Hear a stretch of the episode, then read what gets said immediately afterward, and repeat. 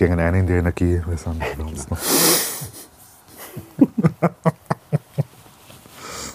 naja, äh, da sind wir wieder. Dort, wo wir vor ein paar Monaten das Album aufgenommen haben.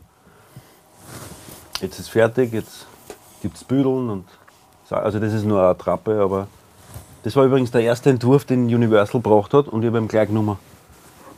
Also das Büdel hast du gemacht, das kennst du ja noch. Das kenne ich noch, ja.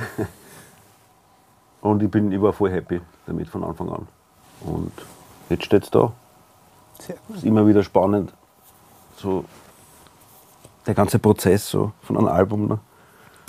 Was mit dahinter steckt, gell? Ja. Mit den Liedern, wann das, ja, der Beginn, der jetzt schon eineinhalb Jahre oder so her ist. Also prinzipiell habe ich mir gedacht, äh, ich möchte heute ein Gespräch mit euch führen, weil es gibt irgendwie keine Leute, die mir sinnvolle Fragen äh, zum Thema Musik irgendwie stellen. Oder das passiert selten. So in, in normalen Promo-Interviews, wenn es überhaupt um Musik geht, dann wird es so nebenbei oberflächlich irgendwie so angeschnitten und dann weiß ich meistens auch nicht, was ich sagen soll. Und ich weiß aber, dass ich, dass meine Zuhörer sind viele Musiker drunter, also wisst ihr ja eh, durch alle Levels von, von Kindern, die anfangen, Anfänger, Hobbyspieler, Profis. Und die schicken mir ja immer richtig detaillierte Fragen zur Musik. Und deshalb weiß ich, dass es da Leute gibt, die, die sich wirklich für das interessieren, was wir als Musiker auch zum Sagen haben. Und deswegen habe ich euch eingeladen als, als Kern meiner Band quasi. Und am Anfang möchte ich mich eigentlich gleich mal bedanken bei euch. Vielleicht, Vicky, könntest du den Wein holen, weil ich möchte über Gefühle sprechen. Na, ähm, wie gesagt, diese, das Liederschreiben, also das habe ich eh schon so oft gesagt, aber das ist für mich eine, irrsinnig persönliche Geschichte und da, da, wird immer so viel aufbrochen innerlich. Das ist eine, auch anstrengend oft so für mich. Und deswegen haben wir, ich habe jahrelang jetzt keine Lieder geschrieben, weil ich mich vor dem irgendwie gedruckt habe. Weil eben so in meinem ganzen nahen Umfeld eben Leute gestorben sind und mit Krankheiten habe ich zu tun gehabt. Aber es war die Geburt von der Fanny da, was unglaublich natürlich für mich war. So total einschneidende Erlebnisse halt. Und ich habe gewusst, dass das rauskommt halt beim Liederschreiben.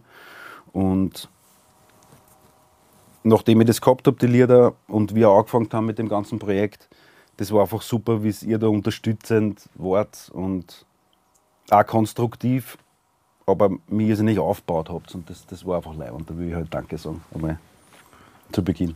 Sehr gerne. Sehr gerne.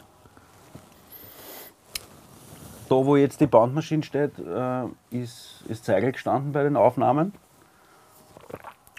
Ah, und das bringt mich gleich zu einer Frage, die ich mir gar nicht davor überlegt habe, aber ist eh gut so. Ähm, du hast ja das Zeigel, du, quasi du hast nicht über dein Zeigel äh, die Aufnahmen gespielt, sondern über meins. Genau. Und das heißt, du hast davor eigentlich vor der ersten Aufnahme niemals auf diesem Schlagzeug gespielt. Du spielst Nein. da bei Live-Gigs oft so. Ja. Äh, also über Instrumente, die vor Ort stehen, die du quasi kennenlernst direkt beim Gig finde ich irrsinnig charmant und ist auch meiner Auffassung von Musik machen irgendwie zuträglich und es passt gut zusammen. Aber wie siehst du das? Also, das stört dich einfach nicht. Du, du, du fühlst dich dann auf das Instrument ein und spielst dann mit dem. Ja, das, ist nicht, das ist nicht so von heute auf morgen passiert, sondern das war so ein längerer Prozess. Und das hat irgendwann einmal angefangen, dass die Auer in den späten 80er Jahren, wie ich in Boston gelebt habe, auf einem Flug meine sieben Becken, auf die ich Jahrzehnte gespielt habe, verloren hat. Und dann haben wir gedacht, scheiße, mein Sound ist weg. Ja, das haben wir als erstes gedacht. Mhm. Und dann bin ich aber draufgekommen durch dieses einschneidende Erlebnis, dass ein wesentlicher Teil meines Equipments oder wo ich, gedacht, wo ich dachte, meiner Identität auf einmal weg ist, bin ich draufgekommen, dass ich der Sound bin und nicht meine Becken. Ja? Das war ein Erlebnis. Und das andere war, dass man in New York, wenn man so einen Gig gespielt mit, mit ein paar Jazz-Hankern in einem Akustik-Jazz-Club, wo kaum Schlagzeuger spielen durften. Und da habe ich mit dem Kirk Lightsey am Klavier und dem Cameron Brown und mit dem, ähm, wie heißt der jetzt, der Trompeter? ähm, fällt mir jetzt nicht ein, äh, berühmter Jazzmusiker, habe ich eine Woche lang gespielt, drei Sets pro Abend, aber nur mit einem Becken. Sie haben gesagt, du darfst nur Becken spielen, ob ich das machen würde. Ja? Ja. Und dann habe ich gesagt, ja okay, das kann ich machen. Der Kirk Leitzi hat nur, der Pianist hat nur das Becken mitgebracht. Er hat gesagt, das ist das Becken. Das ist dein Becken? Ja. Und jetzt habe ich wirklich eine Woche lang nur mit Becken gespielt, mit diesen Henkern. Gell? Und Tom Harrell ist der Trompeter. So die Jazzer werden wissen, wer das ist. Und nach einer Woche, schwöre ich euch, bin ich draufgekommen, was ich alles, was alles für Sounds sind, nur in einem Becken, das nicht einmal meins war, nämlich das, das der Kirk Leitzi mitgebracht hat, aber was ich in der Lage bin, aus so einem Becken, das ich nicht kenne, rauszuholen. Und was da in so einem einzigen Becken wohnt an Sounds. Und die Kombi dieser verschiedenen Dinger, plus auf Tour sein mit dem Woody Shaw, äh, auch in den 80ern, da habe ich noch studiert in Graz, auf wochenlangen Tourneen, wo man als Woody and the Sardines eingepfercht in so einen Citroën mit, mit, einem, mit einem Fahrer und, und Road Manager und wir drei Musiker. Da hat kein Schlagzeug Platz gehabt, ja, ganz einfach. Und da habe ich jeden Abend auf einem anderen Set gespielt. Jeden Abend. Und die, alle diese Geschichten haben mich irgendwann einmal so in, hab, haben das aus mir rausgeholt, was eigentlich die Essenz, finde ich, eines Sounds von einem jeden Musiker und jeder Musikerin ist, nämlich die eigene Vorstellungskraft von dem, wie man klingen will. Und ich kann mich erinnern, Buchsel, du hast nach der ersten Probe, die wir da gehabt haben, oder so, hast du gesagt, das Schlagzeug hat noch nie so gelungen. Absolut. Ja. Das hat mich komplett fasziniert. Ja, das Du hast nicht einmal dein eigenes Näher mitgehabt. Nein, gar nichts. hat sowas Genau. von anders gelungen. Das Ja. war für mich faszinierend. Ja. Ja. Unglaublich, was das. Und das ist jetzt nicht was, wo ich drüber nachdenke, gell, sondern Das war meine Frage gewesen, Genau. ja. Oder ist das, Gar ist nicht. das organisch so passiert? Ja. Ich kenne niemanden, der so seinem am Drumset seinen Sound aufdrückt, aber es ist ja kein Aufdrücken bei dir. Ja. Es ist passiert einfach. Ja, aber ich kenne, ich habe schon mit ein paar Schlagzeuger gespielt, ich kenne niemanden, der das Ja. so.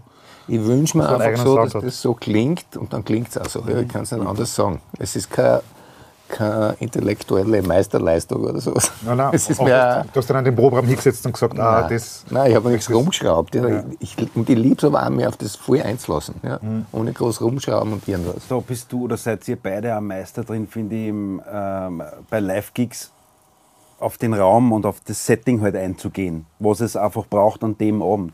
Das ist auch der Grund, warum ich keine Setlisten zum Beispiel daheim machen will, weil ich ja nicht weiß, was das für ein Setting Ja, ist. finde ich liebe das großartig. an der Band. Ich auch. liebe das. Ich Manche find macht das das an großartig. Stress. Ich finde, das macht so frisch. Ja, Man muss dauernd auf den Ja. Zehenspitzen bleiben. Auch die, unsere Abläufe sind ja nicht fix. Ja. Es ist eigentlich fast nichts fix. Und ich habe das Gefühl, sobald sie was einreißt, sobald wir was zehnmal gemacht haben, ist schon wieder langweilig jeden schon, dass man das komplett über den Haufen wirft. Oder das Lied haben wir eine Zeit lang nicht gespielt. Das finde ich das Tolle an dem. Das Mhm. finde ich, macht es so frisch. Ich auch eine Zeit lang, wie ich noch mehr in der Schweiz gespielt habe mit dieser Schweizer Swingband, da war es auch oft so, dass ich keine Amps mitgehabt habe. Mhm. Und das, das war dann teilweise wirklich so, dass wir Swing-Gig gespielt haben und ich über einen Marshall-Turm einfach das habe. Aber es war auch wurscht, weil es ist der Spieler, der es ausmacht und, und eigentlich nicht der Amp. Ja, gerade jetzt mit deiner, mit deiner Plastikpapiergitarre da. Mit der jetzt ist es eh wurscht. Ich, ich glaube, du musst das zu der Gitarre sagen, warum die jetzt da ist. Ich glaube, das interessiert jeden, dass die ein paar nicht so billige daheim stehen. Ja, Vintage-Teile, warum ist jetzt die Gitarre geworden? Naja, für mich hat sich jetzt mit unserer Partie äh, als Gitarrist ganz viel geändert, weil ja davor der, der Storni zweite Gitarre gespielt hat und ich viel weniger gemacht habe an der Gitarre. Und weißt du, ich habe halt meinen eigenen Stil halt irgendwie, das ist halt so selber zusammengestickelt und ist aber auch speziell dadurch, das weiß ich ja. Und bei den Jazzgitarren ist es oft so, dass gewisse Frequenzen nicht so rauskommen. Und mit der grünen, die ist zwar billig, aber ich höre jeden Ton. Auch, die tiefen Seiten. Ja. Das ist zwar vielleicht manchmal ein bisschen zu äh, twangy oder so, aber ich höre jeden Ton und das will ich halt jetzt auch rauskitzeln.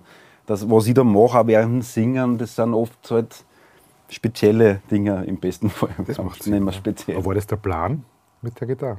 Nein, das, bei der Aufnahme ist das gekommen. Ja, ja. Die erste Aufnahmesession habe ich auch noch mit der anderen Gitarre gespielt. Ja. Mit der Akustikgitarre über ein Amp, das ist auch ein geiler Sound. Äh, Mit der alten Gibson. Der, genau, mit der ganz alten Ja. Akustikgitarre eigentlich. Und mit dem Akustiktonabnehmer dann aber in einen normalen E-Gitarrenverstärker eine. Das hat auch einen speziellen Sound.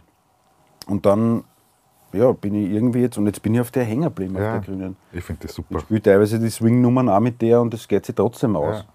Irgendwie. Naja. Ich habe mir da ein bisschen was zusammengeschaut, also ich, ich habe mir so viele Fragen überlegt. Schauen wir, ob wir da durchkommen. Ne?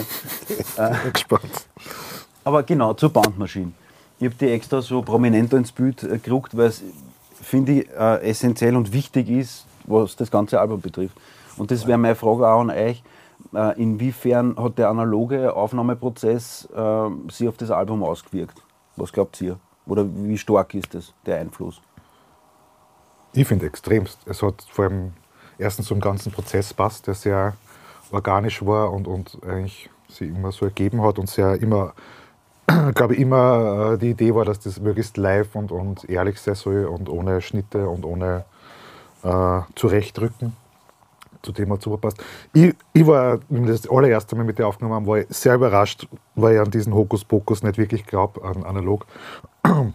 Ich war sehr überrascht, wie gut die klingt und wie warm es klingt. Aber was nur viel mehr ist, ist der Prozess. Das ist für mich auch. der Arbeitsprozess damit, dass einfach, man hat, wenn das Band aus ist, ist aus, man hat nur ein paar Takes eigentlich, man kann dann nichts mehr machen, man spielt anders, man konzentriert sich anders. Das ist für mich wieder wie im Proberaum mit 13. Es ist ein anderer Fokus, es geht um mehr. Und man kann dann eben nicht im Computer alles zurechtrücken. Das kann man sich nur so viel vornehmen, aber man, man hat das immer im Hinterkopf, Ja, wenn, man, wenn man digital aufnimmt in einem normalen Studio. Ist auch, man kriegt man auch super Ergebnisse, aber es ist halt was anderes. Und zu der Musik hat das für mich extrem gut passt.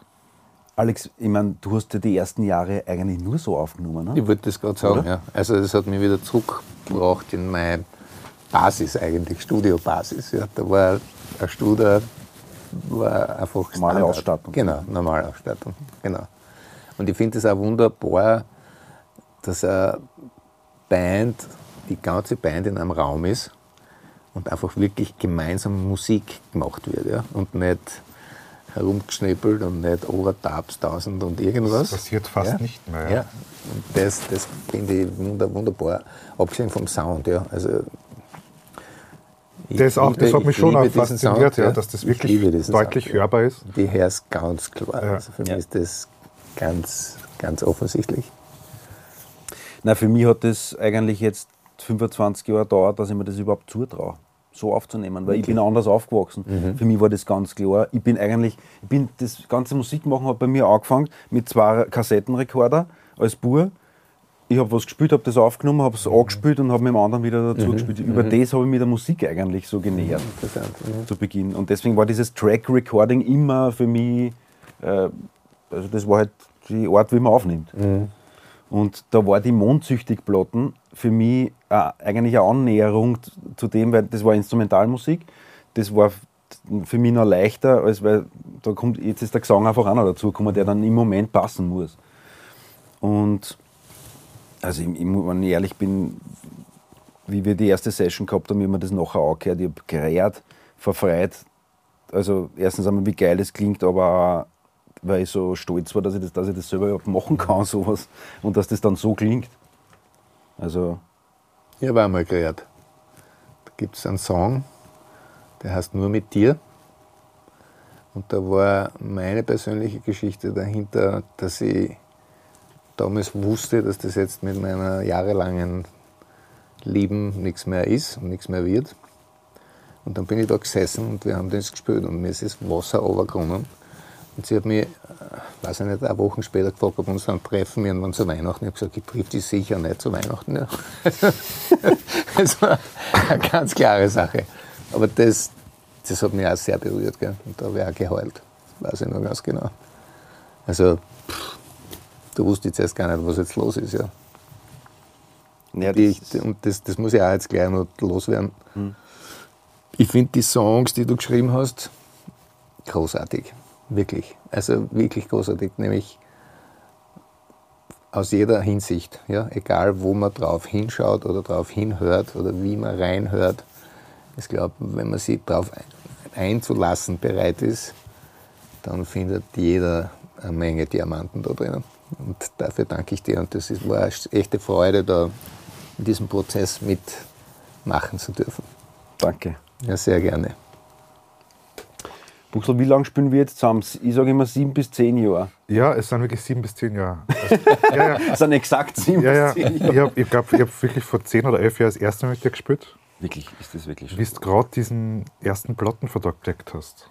War das am Schwarzelsee? Ähm, Schwarzelsee und so Ö3-Geschichten, aber Schwarzelsee war das größere davon, ja. Ja. Und dann ein paar Jahre nicht und nur so als Substitut ab und an. Und jetzt glaube ich, ja, seit, seit äh, der Tanzerplatten, ist das sieben Jahre her? Äh, die Tanzerplatten war 2017, glaube ich, oder? Ja.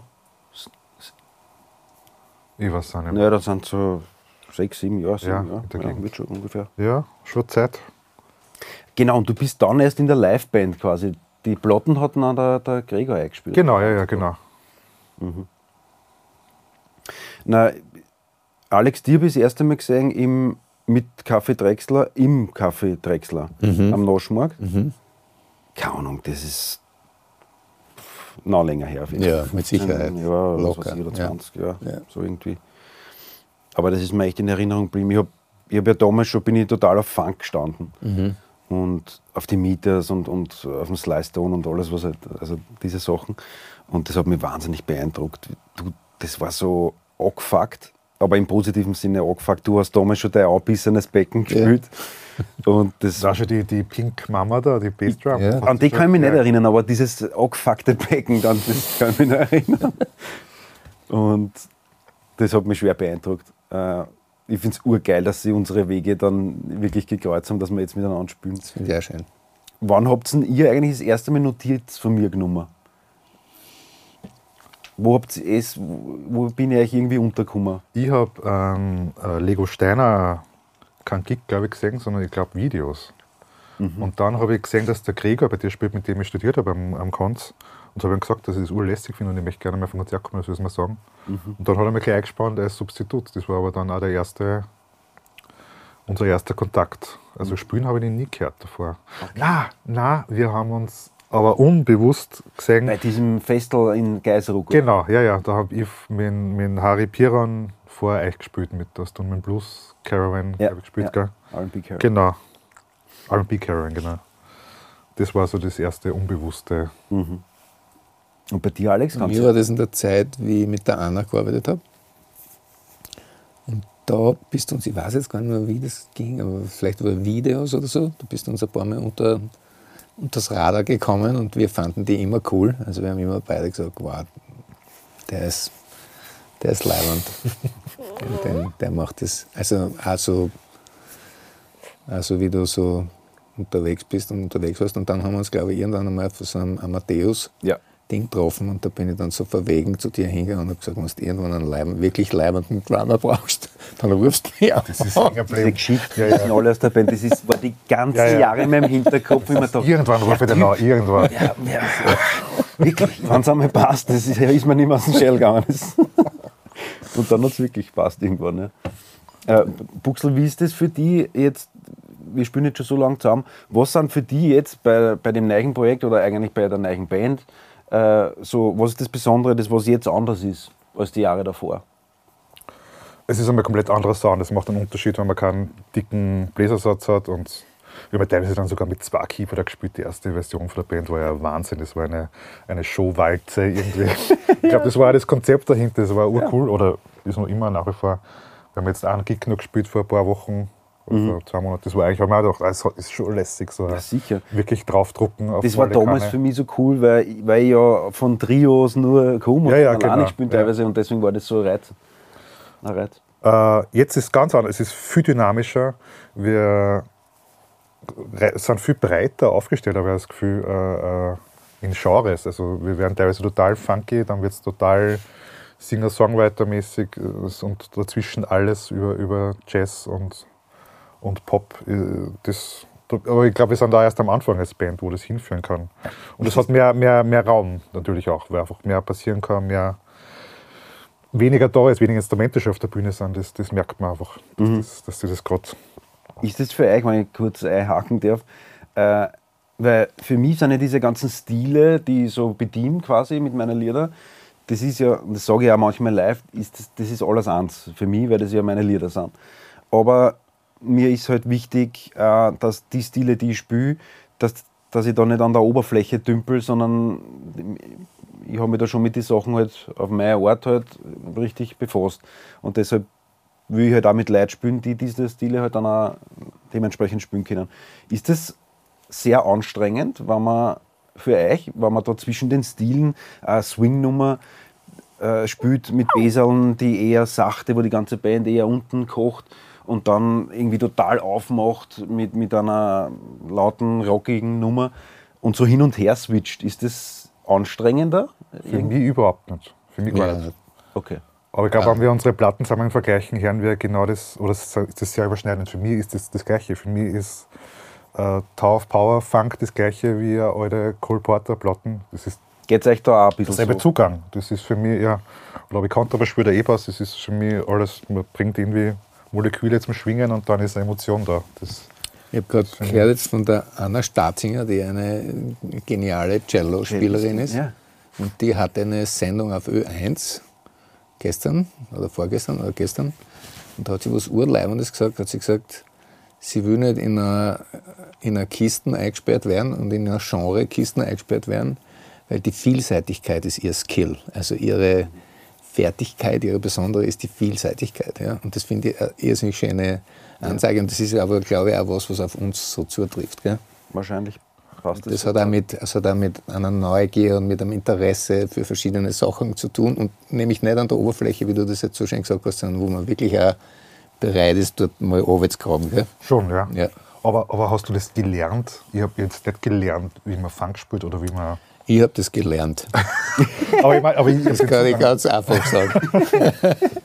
Wirklich. Also ich, ich habe das gelernt mit, mit meiner amerikanischen Band, mit dem Jamaluddin Takuma am Bass und mit dem Delmar Brown an den Keyboards, wo wir drei oder vier Wochen lang in ganz Europa für Parliament Funkadelic den Opening Act gespielt haben. ja, gut, das ist vielleicht. Und wo der Delmar zu mir in New York in meinen Probenraum gekommen ist und mit mir stundenlang irgendwelche Licks oder Riffs oder Grooves geprobt hat. Und der, der Delmar war ja immerhin der Keyboarder von Jaco Pastorius Band, von Miles Davis, von Tracy Chapman, war 18 Monate mit Sting auf der Tournee. Ja, und also da habe ich, und vom Jamaluddin, der wirklich nicht nur äh, ein lieber, lieber Freund ist, sondern der auf seine, also nur mit denen zu spielen, nur mit den zwei, sage ich jetzt einmal, ja, und da waren aber noch viele andere auch. Und einen Monat lang mit Parlament Funkadelic auf Tour sein und dann jeden Abend hinter der Bühne stehen In der können. Nähe. Ja, ja. Und das Ja, sich das ist eine Schule. Das- eingehen. das jeden gell? Fall. Also Genau. das werde ich nie vergessen. Ja. Ja, Das, das ist was, so meine ich gelernt. Ja, ja. das, genau, der das, gelernt. Äh, von dem rede ich eben auch, ja. Genau. Dass das so entwickelt, so organisch. Aber ich, ich, ich lerne jetzt keine Stile. Und Ja. dann switche ich nicht im Kopf, ah, jetzt spiele ich den Stil. Na, genau. Ja. Das kommt aus, das, aus denselben Fingern raus irgendwie. Das ist, glaube ich, bei dir eh auch, oder? Das Sicher, ja. aber bei mir ist es halt oft auch an Lieder geknüpft, an, an eigene und das ist vielleicht dann auch noch mal ein eigener Zugang oder Mhm. so, aber klar, denke ich, denk ich dann nicht, jetzt muss ich anders agieren, weil Swing, nein, es ist so ja Nein, das ist, ich- und ich glaube, auch, dass der Max am, am Keyboard, das ist gar nicht so leicht, auch einen Keyboarder zu finden, äh, der auch so breit, der spielt. Absolut, das Jazz- weiß ich, weil ich mit, schon mit sehr viel gespielt Ja. habe und mit vielen das probiert habe und das haut auch oft nicht so hin. Ja, ja. mit das- guten Leuten auch. Aber ja, eben, das ja. ist schon viel verlangt, glaube ich, von Musikern, das alles abzudecken. Ich muss eins auch noch sagen jetzt an der Stelle. Ähm, ich habe das erste Mal mit dir und mit euch gespielt. Wo war das nochmal? In so einem Amphitheater irgendwo. in das auf irgendeiner- der Rheinsberg, Burg Burg Rheinsberg. Burg Rheinsberg, Ja, ja. genau. Und da habe ich mir das Programm nur über Videos und was weiß ich, was alles eingezogen. Gell? Und habe so meine Schummelzettel gemacht und Ding. Aber der Fels in meiner musikalischen Brandung warst du. Ja? Weil er hat mich durch das Ganze durchgeführt. Wie an so an der Hand genommen und du hast mich so kompetent und ohne 1% Zweifel durchgelotst durch das Ganze. Und das machst du immer noch. Ja? Und ich bin da wirklich, Naja, also du bist so Ich weiß nicht, verlässlich. ich Lotse bin, Nein, aber nein, oh ja, du bist so klar, ja, du bist so klar in deiner Präsenz und in deiner Klarheit hilft mir das wahnsinnig, ja. Und danke mich. dir, ja, wirklich. Was mich noch richtig interessiert, weil ich bin mir ziemlich sicher, dass du niemals in einer dezidierten Chicago Blues Band gespielt hast, oder? Hast du das jemals gemacht mit irgendwem? Na, aber meine amerikanische Ex-Frau war eine Blues-Fanatikerin und hat als Electric Mermaid mit äh, allen möglichen Amps und Dingen auf Jimi Hendrix an außerhängen lassen in einer, in einer Rockband namens Still Life. Aber die hat äh, Sun Seals und so, das waren Freunde von ihr. Ich habe äh, mit den ärgsten Blueser telefoniert oder war auf so Konzerten. Also durch sie habe ich einen, einen, einen Kontakt und einen Connect zu der Szene gekriegt. Weil Das hatte ich vorher gar nicht. Ja. Das kann ich mir vorstellen. Keinen Plan, keinen Tau, irgendwas gehabt. Ich frage es deshalb, weil man bei irgendeinem Gig, oder war es eh der letzte Gig, habe ich so eine, eine echte Chicago Blues Nummer, so einen, so einen richtigen Gitarrenshuffle, einen Honker haben wir früher gesagt, angerissen. Das haben wir noch nie gemacht davor. Und das ist, wenn man das Jahre gespielt hat bei mir, das ist so ein Groove, wo jeder Zeigler sagt, nein, das spielt er mit links und keiner spielt es dann, aber eigentlich Ja, gescheit. das stimmt, ja. Und da weiß ich aber, wie das gehört. Und das war wirklich arg. Das hast du einfach genauso gespielt, wie ich mir das vorstelle. Aber in dem Moment, das hat mich arg beeindruckt. Also, dass, dass das auch so spielen kann. Und das ist aber jetzt gar nicht so was, was mir so bewusst ist. Gell? Oder ich denke an das jetzt, da denke ich jetzt gar nicht drüber nach. Oder so. Sondern ich versuche es halt so. Das ist halt die Summe vieler Eindrücke und vieler Erlebnisse und vieler musikalischer Erlebnisse, die man halt auch hat. Ne? Die, die, die gehen ja nicht verloren, die tragt man mit sich rum. Was überhaupt äh, das, das Spezielle jetzt an unserer Band, an den äh, Musikern in unserer Band, an allen, finde ich, ist, ähm, dass alle auf einem Level musizieren, wo sie, und du brauchst sicher einen gewissen Level dazu, äh, also bestimmt, um das überhaupt machen zu können. Ihr kennt alle, also ihr seid über eure Instrumente ähm, für die Musik da, oder wie soll ich das beschreiben? Ähm, ähm, ich ich habe mir es aufgeschrieben. Ich, das war ganz gut formuliert. genau, normalerweise sind die Kompetenzen in einer Band ja klar aufteilt. Die Rhythmusgruppen sorgt dafür, dass der Teppich da ist, wo sie die anderen draufsetzen. Der Frontman schaut, dass er mit den Leuten connected äh, bei einem Live-Gig. Der Instrumentalist denkt an sein Solo. Und das, ich habe das Gefühl, das ist bei uns überhaupt nicht so. Äh, jeder kann über seinen Tellerrand hinausblicken und kann das große Ganze auch sehen. Und wie wichtig schätzt ihr diese Eigenschaft von einem Musiker ein in einer Band? Ja, ich glaube, es gibt so viel, so viel Klischees in so vielen Denkarten und in so vielen Konditionierungen, die mit uns, wie wir mit uns rumschleppen. Und wenn du das jetzt so sagst, dass man so über das Instrument rauswächst oder das Instrument als solches transzendiert, sage ich jetzt einmal, in einem spirituellen Terminus, ähm, das ist für mich der Punkt, wo es eigentlich zum Spannendwerden anfängt. Ja? Und wo sich das Beeindrucken vom Berühren unterscheidet. Ja? Und ich habe immer dieses Bedürfnis, die ganze Band und den Frontman und den ganzen Raum zu umarmen. Das ist einmal mein Zugang, wo ich mich durch mein Instrument bewege. Ja? Und das Instrument ist nur ein Katalysator und sonst gar nichts. Ja. Und ich glaube, im, im Endeffekt ist dann irgendwann wurscht, was du jetzt machst, ob du jetzt singst oder Trompeten spielst oder Bass oder Schlagzeug oder Gitarre. Es Das heißt, du siehst dich eher als Musiker als wie als äh, klassischer Schlagzeuger. Ich sehe mich mehr als Mensch. Ich sehe mich mehr als Mensch als als Musiker. Die Musikerrolle ist für mich nicht so wichtig. Ich nehme die nicht so wichtig jetzt für mich. Ich kann das nur für mich so beantworten. Aber ich bin mehr mit dem Menschen in mir connected als mit, und mit den Menschen um mich, als mit den Musikern und mit den Musikern um mich connected. Wahrscheinlich hat das auch damit zu tun, dass, was ich davor gesagt habe, dass ihr einen Raum auch bespielen könnt. Also auf die Bedürfnisse des Raums oder des, des, des Settings eingeht. Da kennen die Leute natürlich auch dazu, das Publikum. Aber das macht es jetzt interessant, glaube ich, wenn man da als, als Ganzes denkt. Also bei dir auch, du bist auch kein klassischer Gitarrist.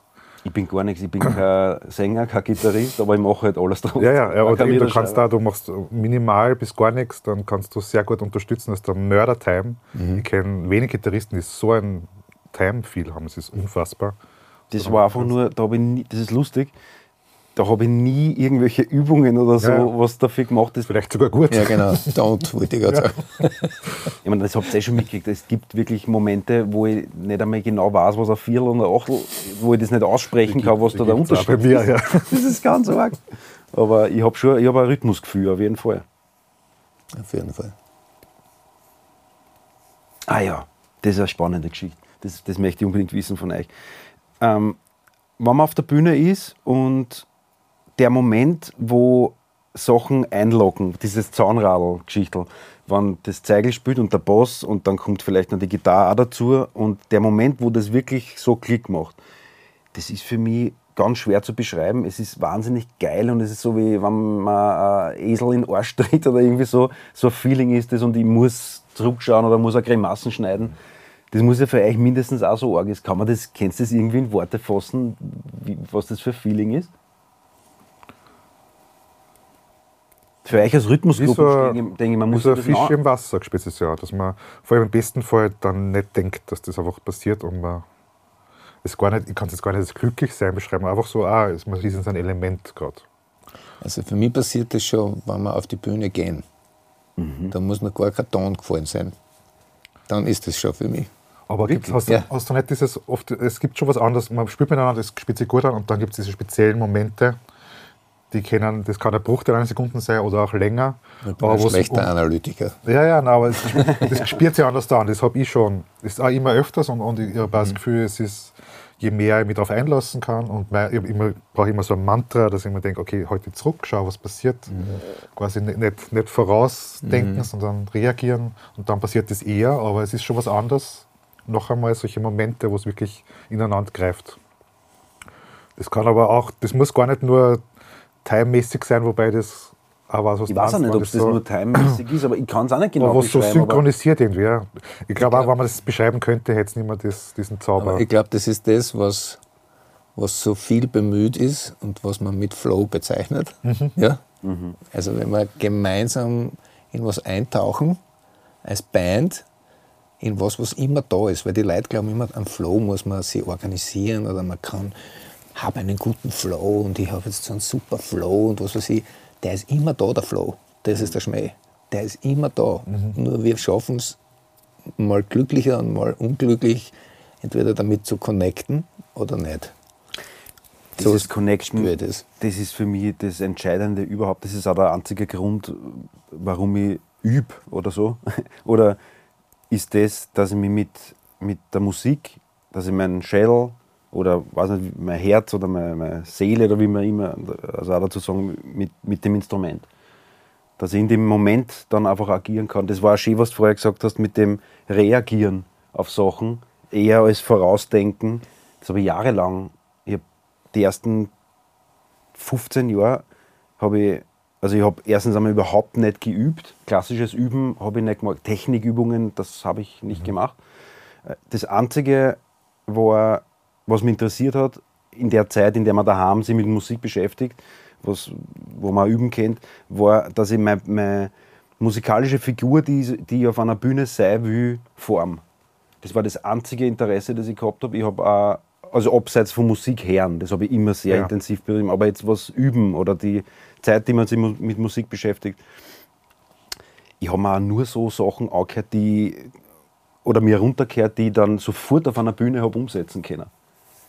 Und ich habe aber dann einen Moment gehabt, äh, wo mir klar war, dass das, das macht mich, also wenn ich das weiter so mache, dann werde ich auch unglücklich. Weil, wenn ich einen Blues gespielt habe, war das okay, da habe ich gewusst, wo ich bin, immer. Aber wenn ich ein anderes Lied jetzt geschrieben habe, selber auch, das kein Blues ist, also andere Akkorde, dann habe ich mir die Lieder auswendig gelernt und habe während dem Lied niemals gewusst, was da jetzt für ein Akkord zum Beispiel gerade rennt. Das war einfach auswendig gelernt. Und da gab es einen Moment in Bremen in einer Fernsehshow, äh, Buten und Binnen hat das geheißen. Und das war zu der Zeit, wo ich bei der Song Contest Auswahl mitgemacht habe, mit dem Lied Medicate My Blues Away, hat das geheißen. Das war so ein Gitarrenpicker, aber keine Bluesform, sondern so ein Ragtime-Schema.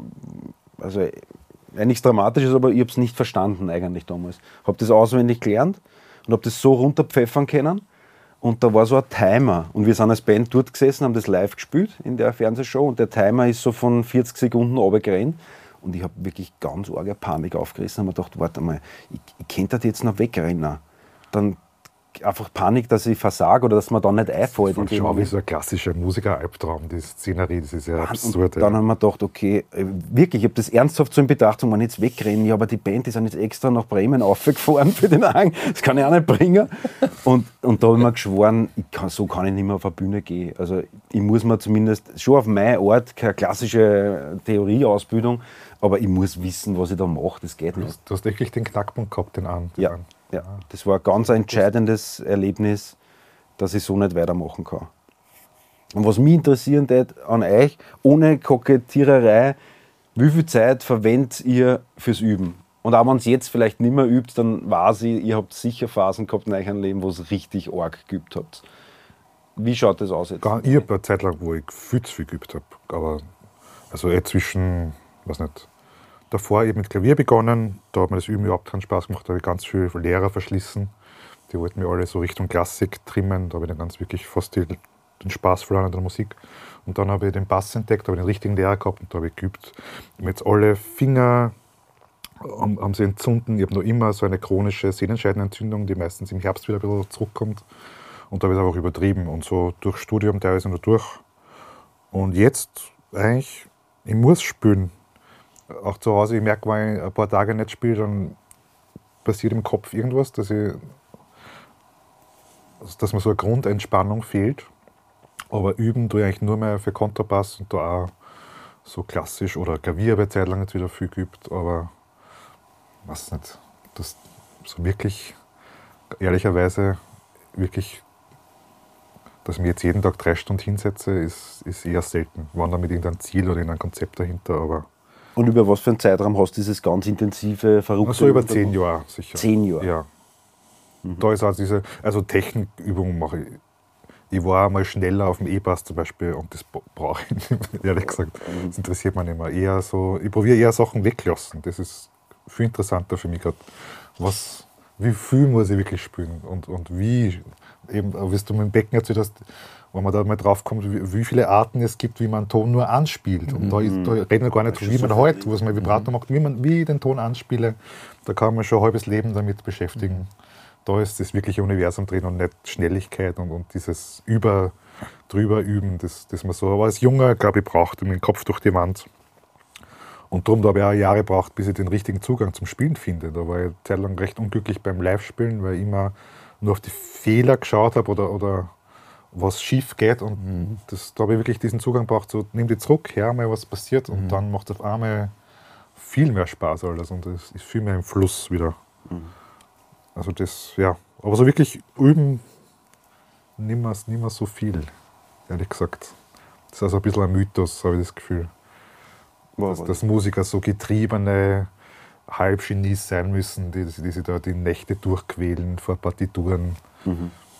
Ich weiß nicht, wie, wie, ist das bei dir? Oder wie hast du das gemacht? Ja, ich habe angefangen mit Akkordeon, das habe ich von meinem Papa gelernt, wie ich vier Jahre alt war. Und mein Papa hat Zither gespielt, die waren eine Gitarre und da haben wir so wirklich so steirische Hausmusik gemacht. Damals, ja, das, ist das ist so mein Bass, meine musikalische Homebase. Und dann habe ich einmal so Fagott studiert. Ich wollte immer Schlagzeug spielen, das muss Fagott ich dazu sagen. Studiert, ja, ja ich wollte immer Schlagzeug spielen und dann war ich, sind wir nach Gleisdorf übersiedelt und da gab es einen Musikschulaufnahmetest und dann bin ich hingegangen und der Musikschuldirektor hat gesagt, viel zu talentiert für Schlagzeug. Check einmal aus, das. Geil, oder? Ja, ja, ja. check einmal aus. Fagott, da gibt es mal ein Konzert, schau dir das einmal an, Fagott. Und der hatte eine fixe Idee mit mir und mit Fagott. Ja. Und ich bin dort wirklich hingegangen in das Konzert und höre das Instrument und sehe das zum ersten Mal bewusst. Da habe ich mir gedacht, wow, geil, was ist das für ein geiles Teil. Und dann bin ich wirklich zwei Jahre in die Musikschule gegangen, drei, und dann war ich als Kunstschüler auf der Uni in Graz. Und mein damaliger Fagottprofessor, der Professor Frodel, war urlang angefressen, dass ich nicht Fakultist geworden bin. das kann man vorstellen. Und die hat wirklich alles gespielt, die Mozart, die Mente und Kammermusik und was weiß ich was alles. Und dann, wie ich 16 war, habe ich mir mit meinem ersten selber verdienten Feriengeld mein erstes Pördl, Pudel gekauft. Genau, und zwei Tage später habe ich meine erste Band gegründet. ja, das kauft Jetzt war ein Schlagzeug da, jetzt kann man gleich mal eine Band gründen und so. Genau. Und geübt habe ich viel, relativ viel, wie ich studiert habe in Graz, muss ich sagen.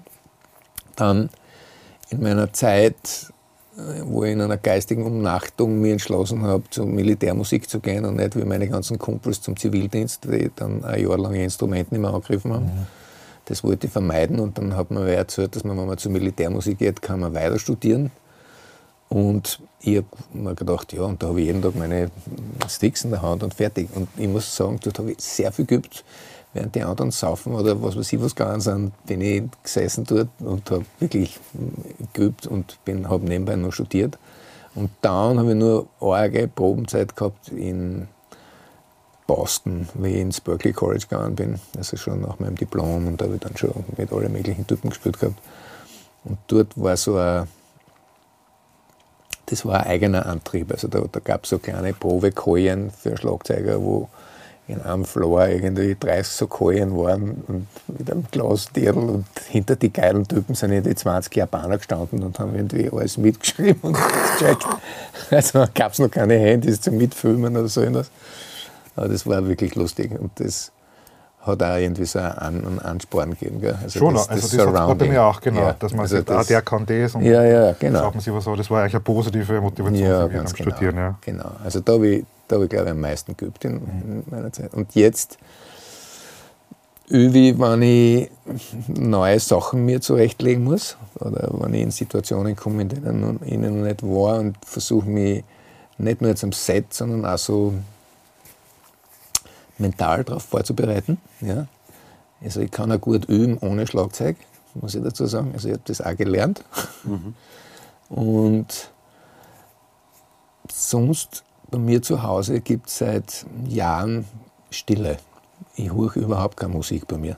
Wirklich. Ich bin so viel Musik herum und ich brauche das. Also ich brauche für mich die Stille, damit irgendwas wachsen kann in mir, das dann rauskommt, wenn es soweit ist. Ja. Aber das ist eigentlich meine Haupt, meine wichtigste Inspiration, die, die Stille um mich herum. Ja. Und das kommen oft Freunde von mir zu Besuch oder, und sagen, was ist mit dir eigentlich?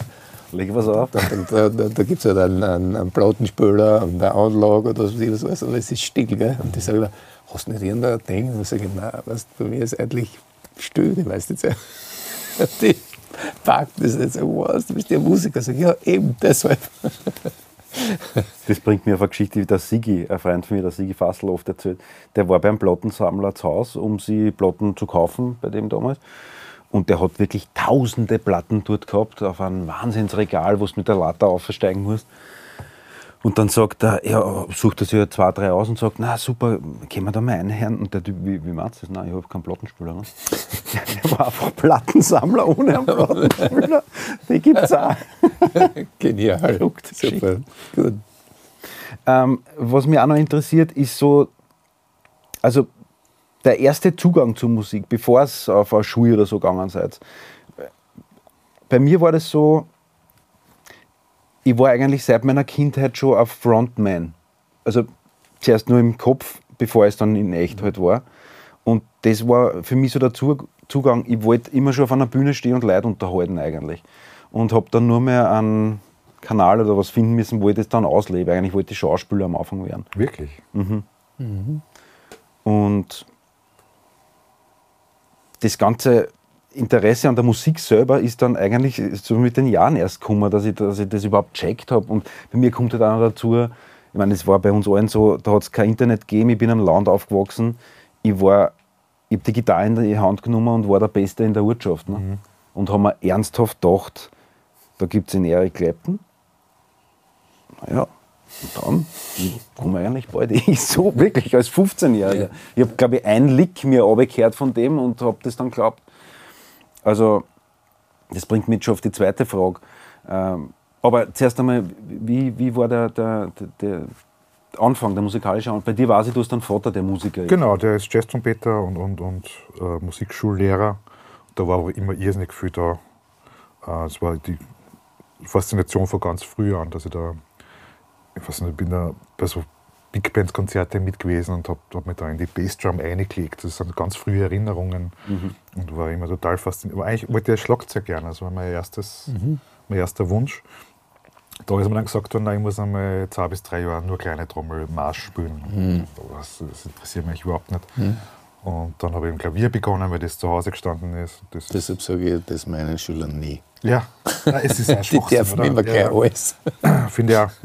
Genau, wie wenn man Gitarristen sagt, jetzt musst du Ja, mal Noten lernen und dann. Klassische Gitarre, drei Jahre, dann genau, kriegt dann ihr darfst du einmal einen Akkord spielen.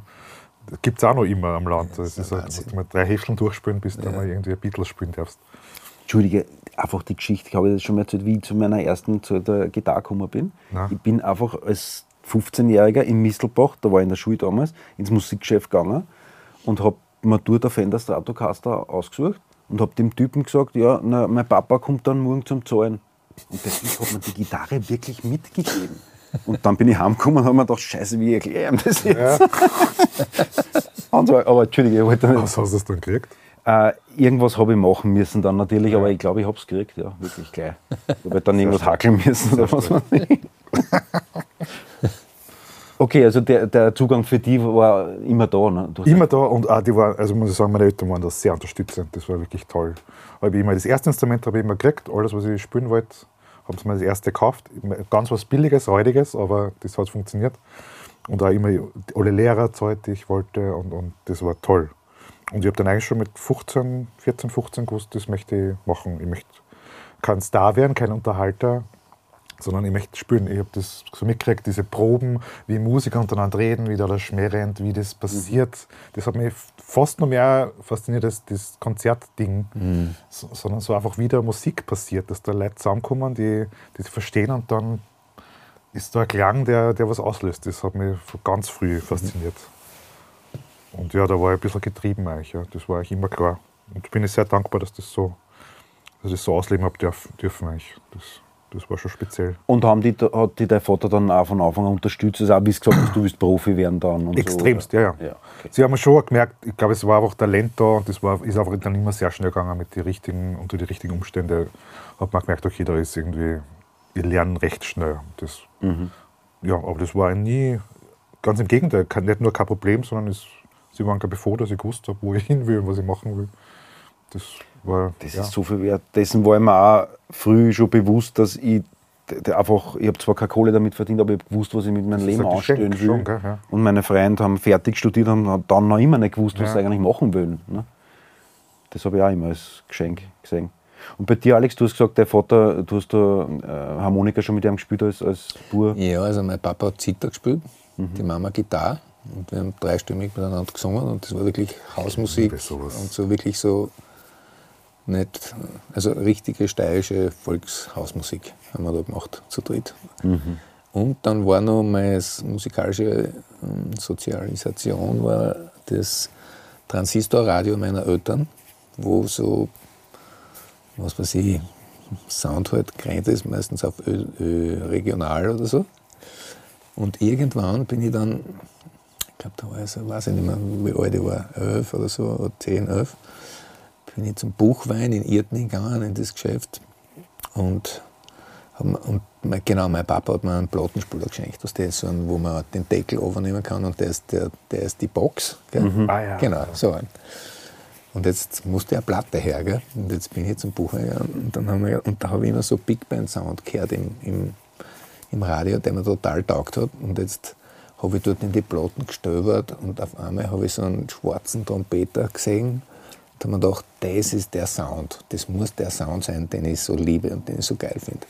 Und habe die Platten mit heimgenommen und habe es aufgelegt. Das war Louis Armstrong, Carnegie Hall Konzert, was weiß ich was. Und dann habe ich das angehört und gedacht, Alter, Das geht nicht- gar nicht.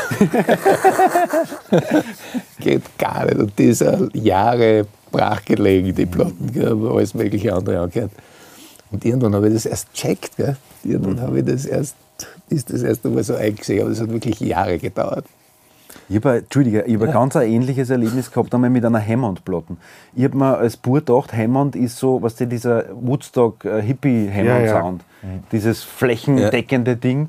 haben wir dann gekauft und dann da waren halt, was der Jimmy McGriff, Jimmy Smith und so oben. Und ich mir auch gedacht, das ist ja überhaupt nicht das, aber bin so Traum, haben wir gedacht, irgendwie ist es schon leibend.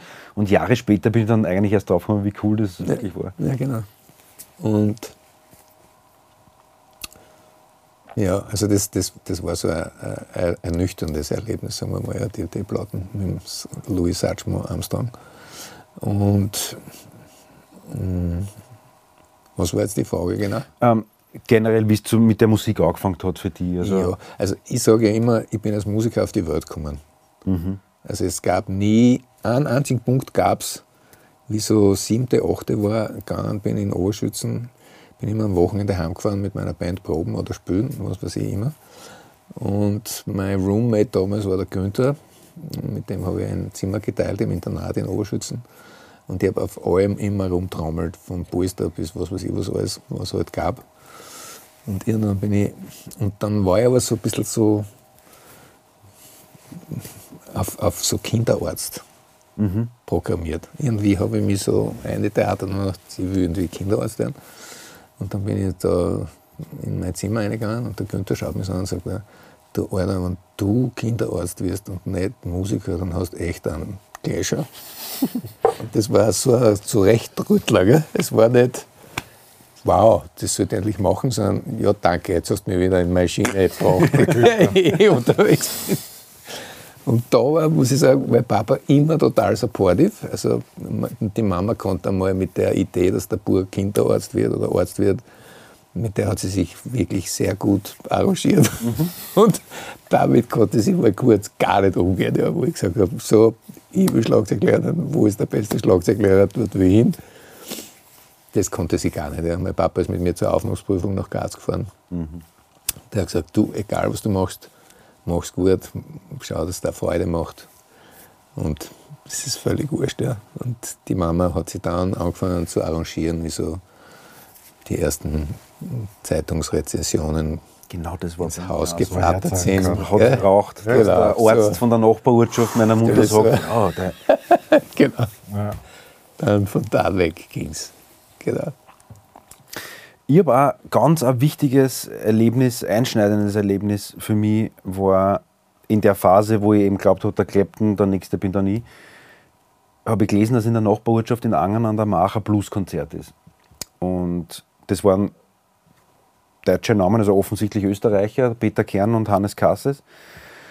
Und ich habe mir wirklich ganz arg so als 15-Jähriger gedacht, naja, was, wenn, ich schaue mir es halt einmal an, ne, die Burschen. Gnade halber. Ja, wieso? Ja und bin dorthin gefahren und das, also das war wirklich, das hat mir derartig den Schädel, also das hat mir nicht nur den Schädel gewaschen, das hat mir einfach den Boden unter die Füße weggezogen. Es war ein Schock. Bin dort weggefahren, ich habe es nicht ertragen, wie gut das sind. Bin heimgefahren, bin daheim angekommen und dachte, du Trautel, wie sofort, bin wieder hingefahren. Also so ein Erlebnis. Und das hat mich echt gebrochen, dann einmal kurz. Aber letztendlich mir dann mir das aufzeigt, einfach äh, auf eine brutale Art und Weise, wo ich stehe. Halt mhm. irgendwie. Hat's das, habt ihr das nicht braucht? Habt ihr dann nicht so Probleme gehabt mit, dem, mit der Selbsteinschätzung, wo ihr steht? Oder? Ich glaube, den Größenwahn habe ich schon auch gehabt. Und ich glaube, dass das auch normal ist und vielleicht sogar wichtig ist. Ich tue es auch so als jugendliche ja. Art ab. Halt, dass, dass man einfach genau, immer größer, weiter sein will. Es ist quasi, und, und dass man auch glaubt, man, ist, man kann schon alles, weiß schon alles. Das bringt auch so eine man macht dann einfach Sachen, weil man glaubt, das passt schon, man ist schon gut und überlegt gar nicht großartig. Das, äh Aber war da der Vater nicht so eine Instanz, die dir ein bisschen so ab und zu zurecht? Naja, schon, ja, natürlich, ja. Das war vielleicht eh gesund, aber auch nicht zu so viel, muss ich sagen. Und ich glaube, glaub, dass das rückblickend war es ganz gut, dass man so drauf ist äh, in der Zeit, dass das irgendwie, dass man einfach so unbedarft an die Sache geht, weil, weil, weil ich halt glaube, ich bin eh schon super. Mhm. Und bei dir, Alex? Hast du sowas braucht? Also ich habe das erst so ein Zurechtrücken und so ein mir sagen, wo es lang geht, habe ich erst viel später gehabt. Da war ich schon in Boston im Berklee College of Music. Mhm. Da gab es einen Saxophonisten, den Herman Johnson, der hat jedes Wochenende in Cambridge im Riles Jazzclub so einen fixen Gig gehabt, jeden Freitag und Samstag. Und wir kannten uns eben vom, vom College und er hat gesagt, du komm mal vorbei, steig mal ein und so. Dachte, ja, gern. Und dort war halt so eine kubanische Rhythmusgruppe. Und ich bin da eingestiegen und hat gesagt, so, und jetzt komm.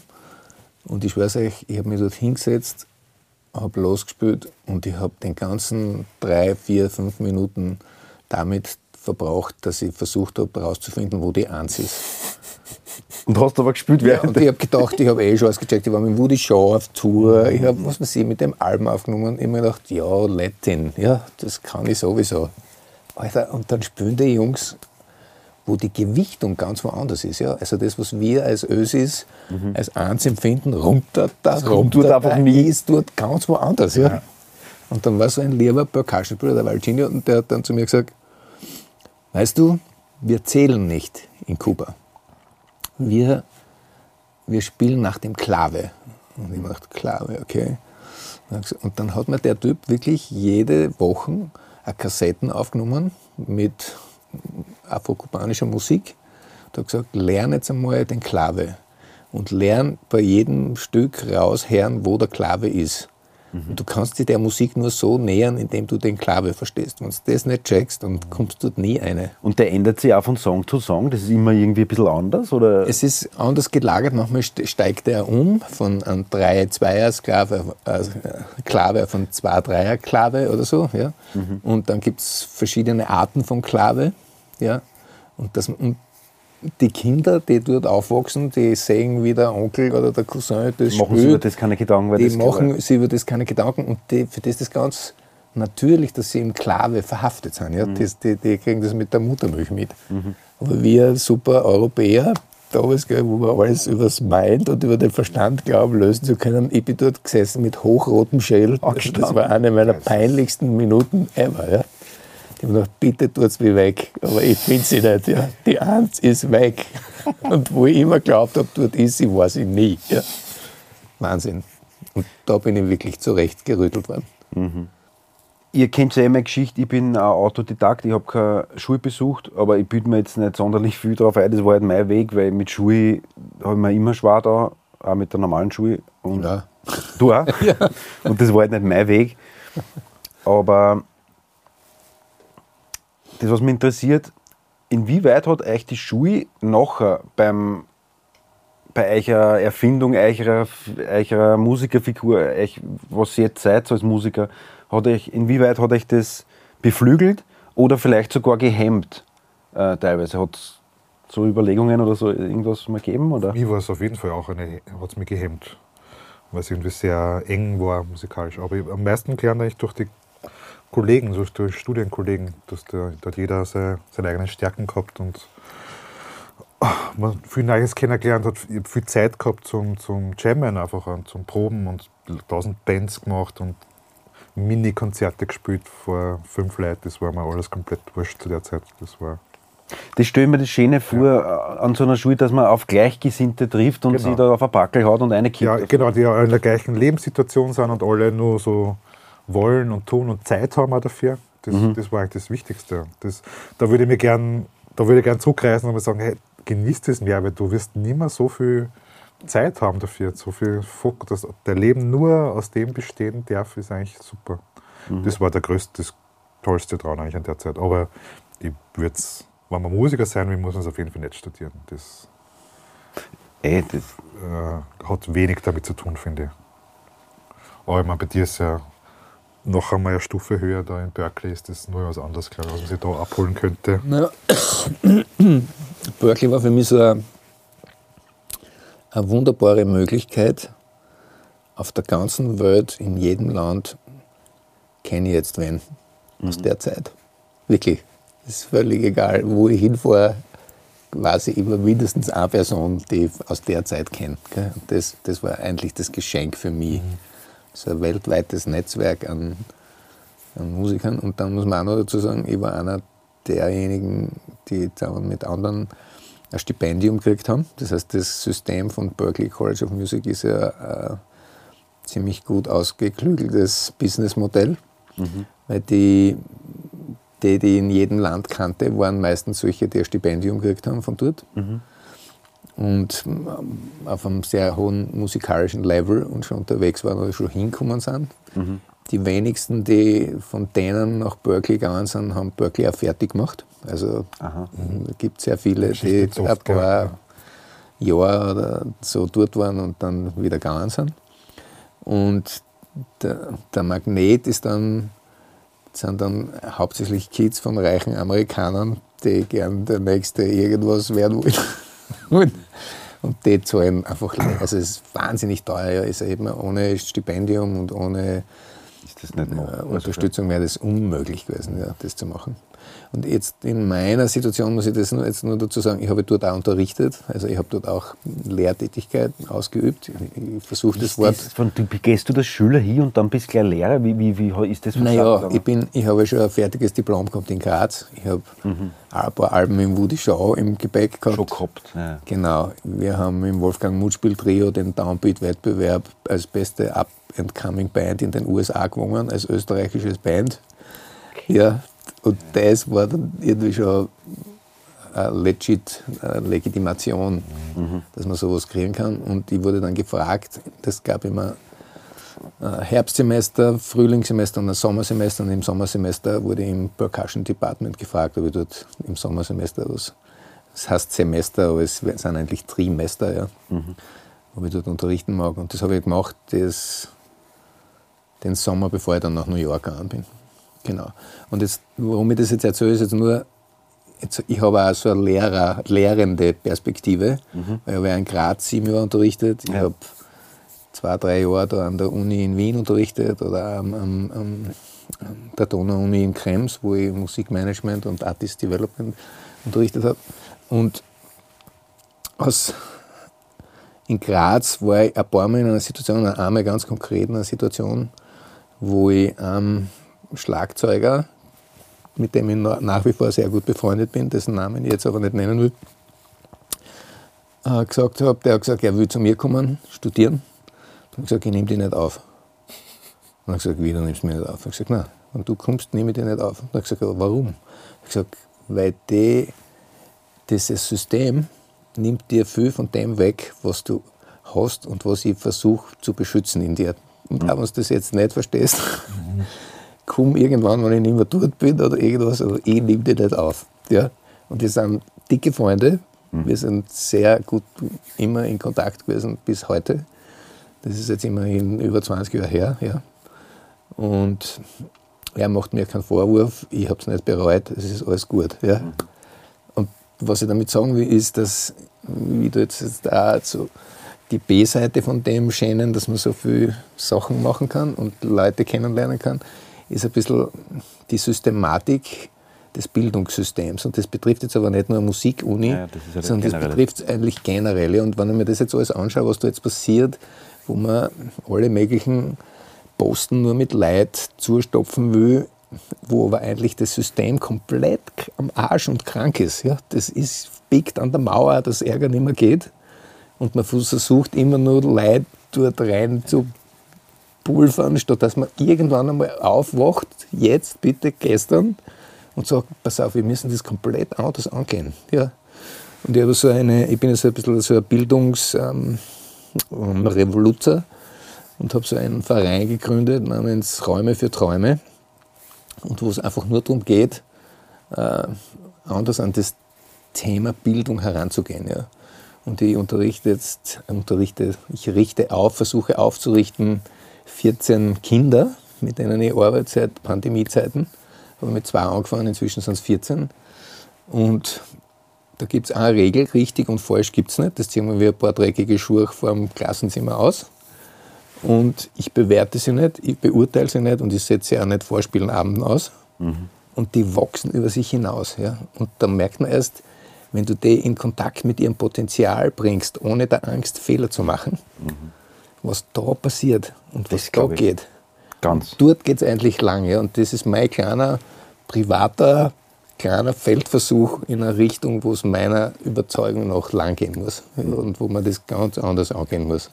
Das habe ich am eigenen Leib auch verspürt, dass, dass ich bei Musikerkollegen, die eben studiert haben, dass die so gefangen waren in dem, dass jetzt irgendwas cheesy ist, was sie jetzt machen oder so, dass das nicht cool genug oder nicht schwer genug. Das habe ich Gott sei Dank nie gehabt. Da habe ich richtig Leute gesehen, die da gefangen in dem sind. Und das Gefängnis ist das Gefängnis der Bewertung. Ne? Ja.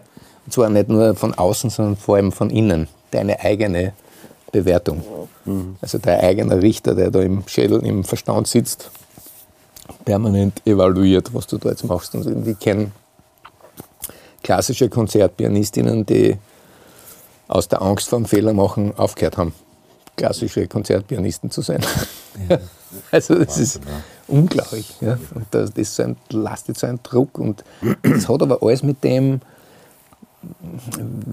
die Perfektion ist nicht das, was es ist, ja? sondern ich finde, das, was die Musik so göttlich macht oder so, so, so berührend macht, ist eben das Berühren. Ja? Wie, wie kann ich jemanden berühren und nicht beeindrucken? Ja? Und dieses ganze Technik, Technik, Technik, Wahnsinn, Perfektionismus, Perfektionismus, Wissen, Wissen, Wissen, ja, kratzt an dem, der Berührbarkeit von uns als Menschen oft null bis gar nicht. Ja, sondern macht es nur noch immer unmöglicher in Wahrheit. Das geht mir als Konsument auch so, wenn ich mir andere Musiker auch her, dass also die Virtuosität, das war nie äh, ein Thema, das mich kratzt hat oder so. Es war immer mehr die Geschichte oder halt das Gefühl, ob wer da was preisgibt von sich wirklich. Mhm, genau. Absolut, ja. Irgendwas wollte ich jetzt genau wissen. Äh, da einhaken. Genau. Ähm, weil ich weiß, dass da wahrscheinlich auch äh, jüngere Musiker zuschauen, die gerade am Anfang sind, ähm, habe ich mir das Thema überlegt. Also, das kennt ja jeder.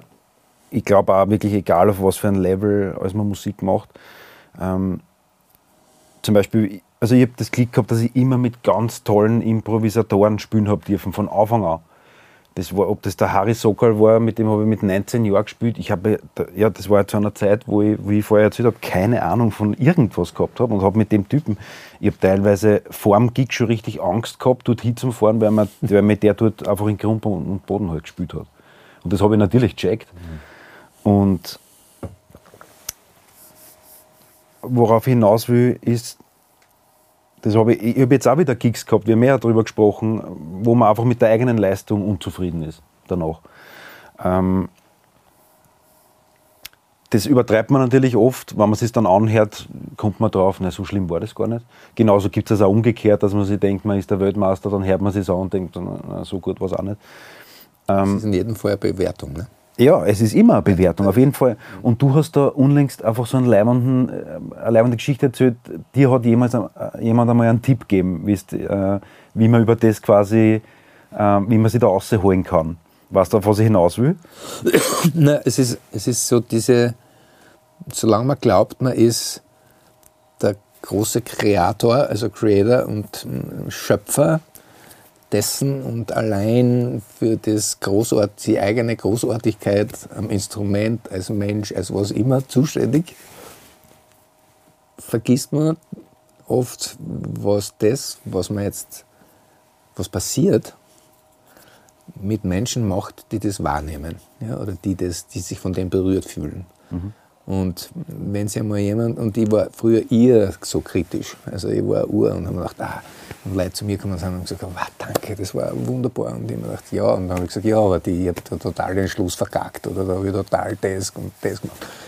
Und dann hat irgendwann einmal ein Freund zu mir gesagt, überleg dir mal, jenseits von dem, wie du das jetzt empfindest, wenn sich jemand die Mühe macht, zu dir zu kommen und sie dafür bedankt, mhm dass er berührt worden ist, egal wie du das jetzt empfunden hast in dem Moment, dann bitte bedank dich und sag danke für die Mühe und danke, dass du lieb bist und mir das sagst, das freut mich total. Und dort, dort liegt was, was außerhalb unserer, unserer Kontrolle liegt. Ja? Und das finde ich das Schöne. Das heißt, es kann was Menschen berühren, das vielleicht in der eigenen Wahrnehmung, wenn man das jetzt schon so analytisch angehen muss, ein totaler Fuck-up war oder total schlecht oder irgendwie, was weiß ich.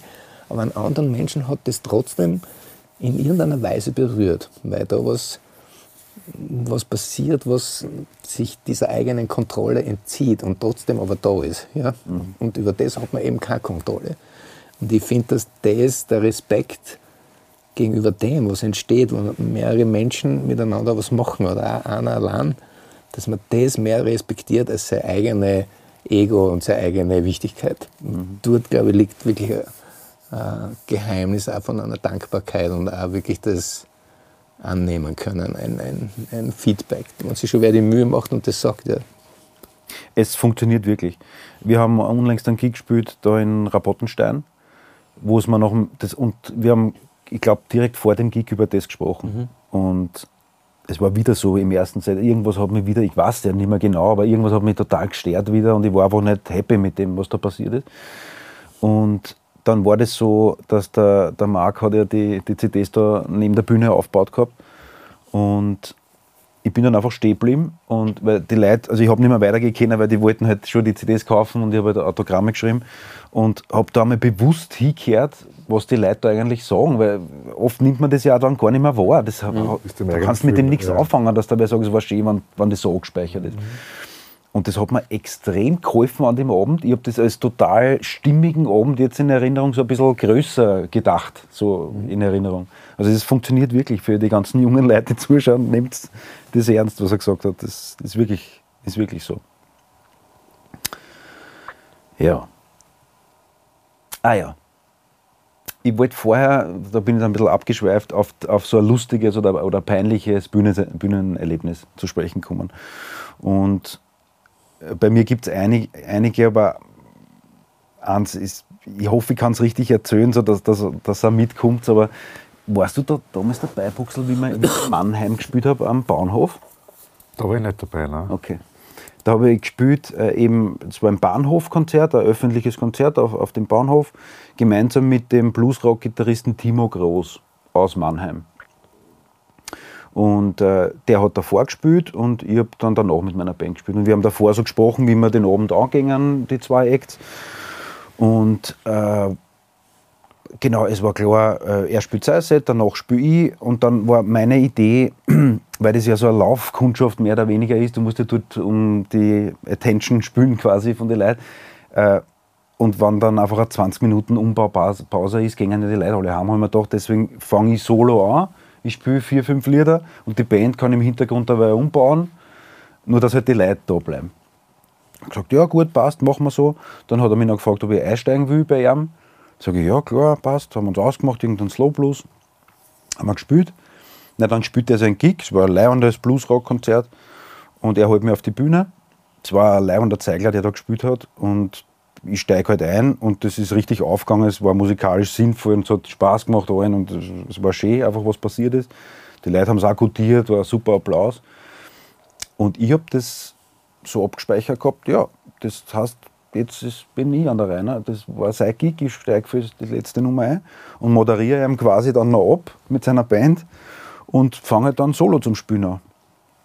Das habe ich dann also gemacht und dann spiele ich so solo, kommt der immer wieder so an, zuerst fuhren bei der Bühne vorbei und schaut irgendwie so, und ich denke mir, ja, der will mich anfeuern, das taugt einem richtig. Okay, ja, ein Thema, passt. Und dann kommt er auf die Bühne irgendwann und dann höre ich das einmal, was er sagt. Sagt er, äh, ja, du, jetzt kannst du wenigstens durchsagen, dass wir CDs hier haben. Ne? Haben wir offensichtlich so aneinander vorbeigeredet, dass er sich dessen nicht bewusst war und der, der hatte sich ja doch, dieser Wiener Pimpf da, der Arsch kommt daher und fickt mich da ab irgendwie.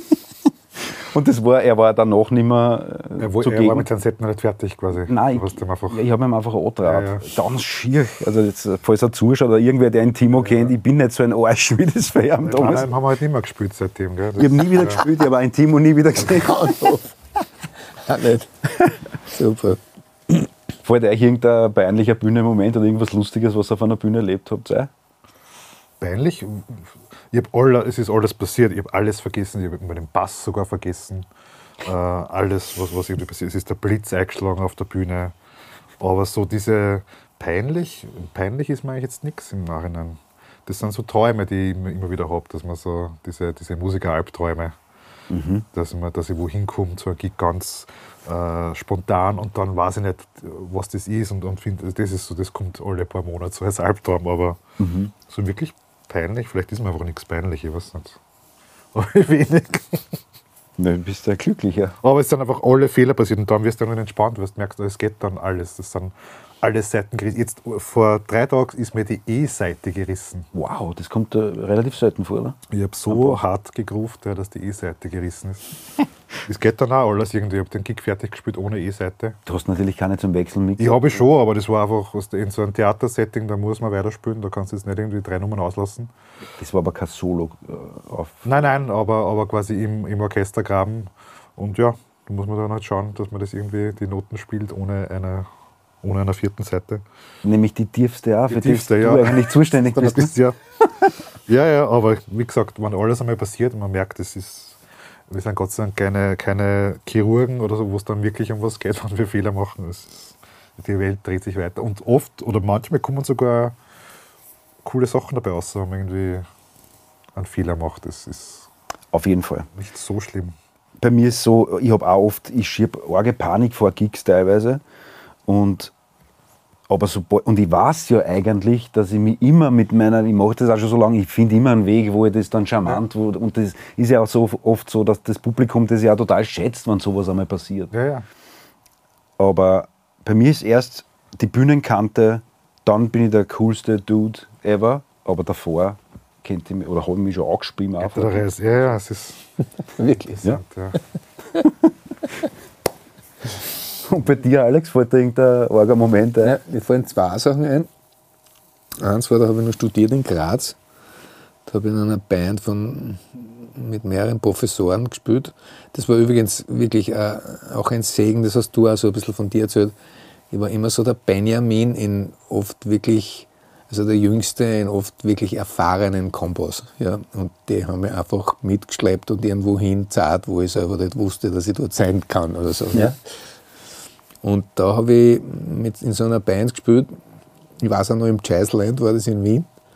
Und dann kommt der Bandleader irgendwann zu mir und sagt, macht dir das eigentlich einen Spaß, was du da machst? und ich denk, äh, ja, du schaust aber nicht so aus. Arg. Wow.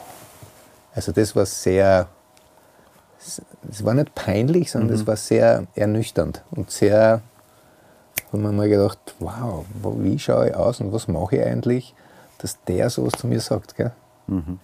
Und ein wirklich peinlicher Moment war, da habe ich 97 oder so einen Anruf gekriegt von Klaus Eberhartinger von der ERV, weil zwei Tage oder drei Tage vor Tourbeginn einer großen 32 Konzerte Tour durch großteils Deutschland ähm, ihr ehem- ehemaliger Schlagzeuger und inzwischen leider verstorbener Anders Bostrom, der ist glaube ich vorige Woche oder vor zwei Wochen verstorben, Lesen, ja.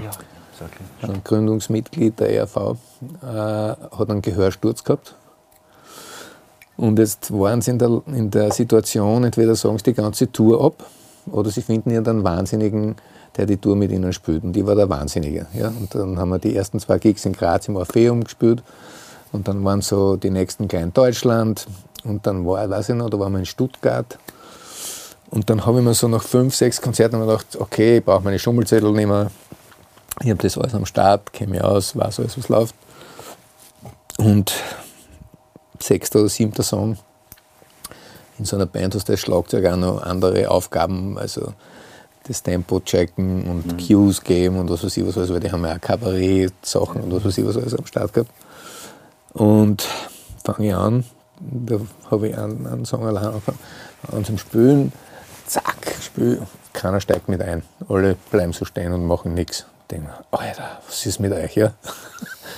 Fang genauso gleich nur mal an und in dem Moment, wie ich wieder anfange, weiß ich, das ist der komplett falsche Song. Und hör auf und sag, shit! Und hause meine Schläge ins Publikum. sag, scheiße! Ja. Und ich kriege eine Standing Ovation. Und es waren nie so viele Leute nach dem Konzert in der Garderobe bei mir und haben sich bedankt und haben gesagt, danke, jetzt wissen wir, dass das alles echt ist und dass ihr alle wirklich richtig spielt. Und das, danke, das war super. Aber das war so peinlich, ja. Also wirklich, also volle Hitten, weiß nicht, 5.000, 6.000 Leute, was weiß ich. Eben, kein Clubkick, Ja, irgendwie sowas. genau. Das war peinlich. Also mir war es peinlich. Genau. Wir haben einmal mit der Jazz Kitty gespielt im Konzerthaus und da war es auch so, die, sie war, ist glaube ich für eine Nummer eingestiegen und hat einfach den Einsatz verpasst und es ist nichts mehr gegangen und hat dafür den ersten tobenden Applaus dann gleich eingeheimst, natürlich. Dadurch, dass ich keine Schule äh, besucht habe, habe ich mir meine Lektionen und so natürlich schon auch abgeholt, anderwertig halt. Und da gibt es einfach eine arge Geschichte, äh, wie im Papas Tapas, wo ich angefangen habe eigentlich. Dort habe ich so zum ernsthaft Musik machen. Da waren zu jeden Montag Blues-Sessions. Da bin ich halt über Jahre dann jede Woche am Montag ins Papas Tapas und am Mittwoch war ich im Bluesman, das war so ein Hitten am Gürtel. Immer Montag dort, Mittwoch dort hin. Und dann, so als junger Mensch geht ja das schnell, man macht ganz schnell Fortschritte und so und das hat nicht lange gedauert, irgendwie zwei Jahre, dass ich dann in der Hausband von Papas Tapas war. Und die ist oft von Amis halt äh, benutzt worden, die die eigene Band nicht mitnehmen wollten. Äh, Die haben halt dann die Local äh, Cats halt genommen. Und da, da war ich halt dann dabei, was super war, weil ich auf arge Leute äh, getroffen bin, die, da habe ich super Sachen gelernt. So, nicht erste Generation Bluesmusiker, aber die zweite schon. Also die waren halt da, damals auch dann schon 70, teilweise 80. Und da hat es angegeben den Big J McNeely, äh, toller Saxophonist, der Ende der 40er Jahre schon einen Nummer 1 Hit gehabt hat. Und das ist noch ausgegangen, dass ich, also hochbetagt, dass ich halt mit dem dann noch spiele. Und da war es so, das war in meiner Phase, wo ich einfach ausschließlich nur Blues spielen konnte. Ich konnte nur die drei Akkorde. Und da haben wir uns getroffen halt zum Proben und ich habe wirklich ich hab ihm angefleht, Big weil der hat, der hat ein Programm, also ein Repertoire gehabt von Jazz Standards, alles Mögliche. Äh, schon auch Blues, schnelle, so schnelle Swinger in, in der Bluesform, aber auch viel Jazz Standards. Und ich habe ihm gesagt, J, bitte, ich kann das nicht spielen, also da, das, da hat keiner was davon, bitte machen wir das nicht. Und da war er schon not amused natürlich. Ich meine, ein Wahnsinn, dass ich das als, weiß nicht, damals 18-Jähriger dem Act sage, was er zum Spielen hat. Also Ja, das ja. war die Lektion, die ich dann gelernt habe, dass ich das nicht kann. Wenn ich das nicht, wenn ich es nicht lerne, wenn ich es nicht erlerne, muss ich einen anderen fragen, dass er den Job macht, weil dann bin ich nicht der Richtige. Und die Aussage war auch noch geil. Better get you a cardbook, motherfucker. das, war, das war schon bei der Probe. Und dann er, haben wir uns aber darauf geeinigt, okay, weil ich gewusst habe, er spielt ja auch mit der Mojo Blues Band und das ist auch eine reine Bluesband. Also er macht schon so Abende, wo er dann nur Blues spielt. Na gut, äh, dann kommt es zum Gig. Wir spielen dort im Papas Tapas und er reißt nach einer Bluesnummer Summertime einfach an. Und ich habe keinen Dunst gehabt, wie das, was das, wie das geht halt. Ne? Und wollte dort im Erdboden versinken. Es war, ich war das einzige Harmonieinstrument. Es war kein Klaviertour, das war Bassist, der Struzi, der Michael Strasser am Zeigel, ich und der Big J. Das, das war ein Absturz. Also ich weiß gar nicht mehr, wie das gelungen hat. Auf jeden Fall wollte ich im Erdboden versinken und habe dort einen allergischen Schock dann gekriegt. Danach, mir sind die Finger angeschwollen wie ein Hulk. Solche Teile habe ich gekriegt. Und so bin ich dann drin gesessen und war wieder gerät danach natürlich, weil alles scheiße war. so. Aber das war die Lektion, dass ich kann nicht in, in Eck sagen, was über, sein Repertoire bestimmen, das geht nicht. Und ja, die Geschichte wollte ich irgendwie noch loswerden, weil es arg, das war eine wichtige Geschichte irgendwie für mich. Ähm, um nochmal aufs Album jetzt zurückzukommen. Es ist ja irgendwie lustig, dass. Also ist euch das eigentlich bewusst, dass wir die Hälfte von dem Album eingespielt haben, ohne eine einzige Probe, eine gemeinsame zu machen? Stimmt, ja. Also Die erste, also das waren zwei Sessions, äh, wo ein paar Monate dazwischen waren, aber vor der ersten Aufnahmesession haben wir keine einzige Probe gemeinsam und so ist das jetzt auf der Platten drauf. Stimmt, ja. Und das ist für mich jetzt so retrospektiv eigentlich das, oder eins der ganz schönen Sachen an der Platten, dass das jetzt so do dokumentiert ist, unser Anfang. Weil hat- haben wir unseren Anfang gehabt, unseren gemeinsamen mit der Aufnahmesession. Und ich habe dann auch geschaut, dass es dann, wie so an die ähm, Anordnung der Lieder gegangen ist, dass ich das auch so dann richtig äh, prominent platziere quasi. Die ersten vier Lieder sind von der ersten Session. Und dann gibt es ja das Lied Servus Altes Haus mit diesem Outro, diesem speziellen, wo, wo das war so eine schöne Erfahrung für mich, muss ich sagen. Das, Aber das haben wir schon im Studio gespielt, oder? Das war jetzt was Spezielles. Ja, ich hab's- was, was da jetzt passiert Ja. ist. Und dann Ich hab's mir schon später geschickt hast, und oh, bist du. Ja. so, so in der Nacht die ganze Nacht Ja. da gesessen, haben wir die Stühle dann Ja. durchgehört. So wie damals mit 14, wenn da ein Stück gefallen, du Ja, spielst immer wieder zurück. Jetzt genauso, ja. Das war der Moment, wo wir eigentlich eine Band geworden sind, weil das war das Einzige, was wir wirklich dann auch probiert haben davor. Und uns da, weil, weil das schon speziell ist, dass die ganze Band langsamer wird, dann wieder schneller wird, das ist, habe ich so noch nie gehabt. Und das haben wir super geschafft. Also jetzt, wenn wir das jetzt spielen, klingt das schon wieder ganz anders natürlich, weil wir ja jetzt einige schon Kilometer drauf haben, die wir damals einfach nicht gehabt haben, ist eh klar. Stimmt, ja. Und das ist aber schön, dass das so dokumentiert ist jetzt. Bei der zweiten Session war es ja schon ganz anders. Da wollte ich auch schon kreativ irgendwie mehr in den ganzen Prozess mit einspannen. Da haben wir dann eine Probe gemacht davor. Ah, ja, oder so, aber es klingt auch anders. Das ist für mich irgendwie eine irrsinnig schöne Sache an der Platten auch. Ähm, aber was war die Frage, auf die ich hinaus wollte eigentlich?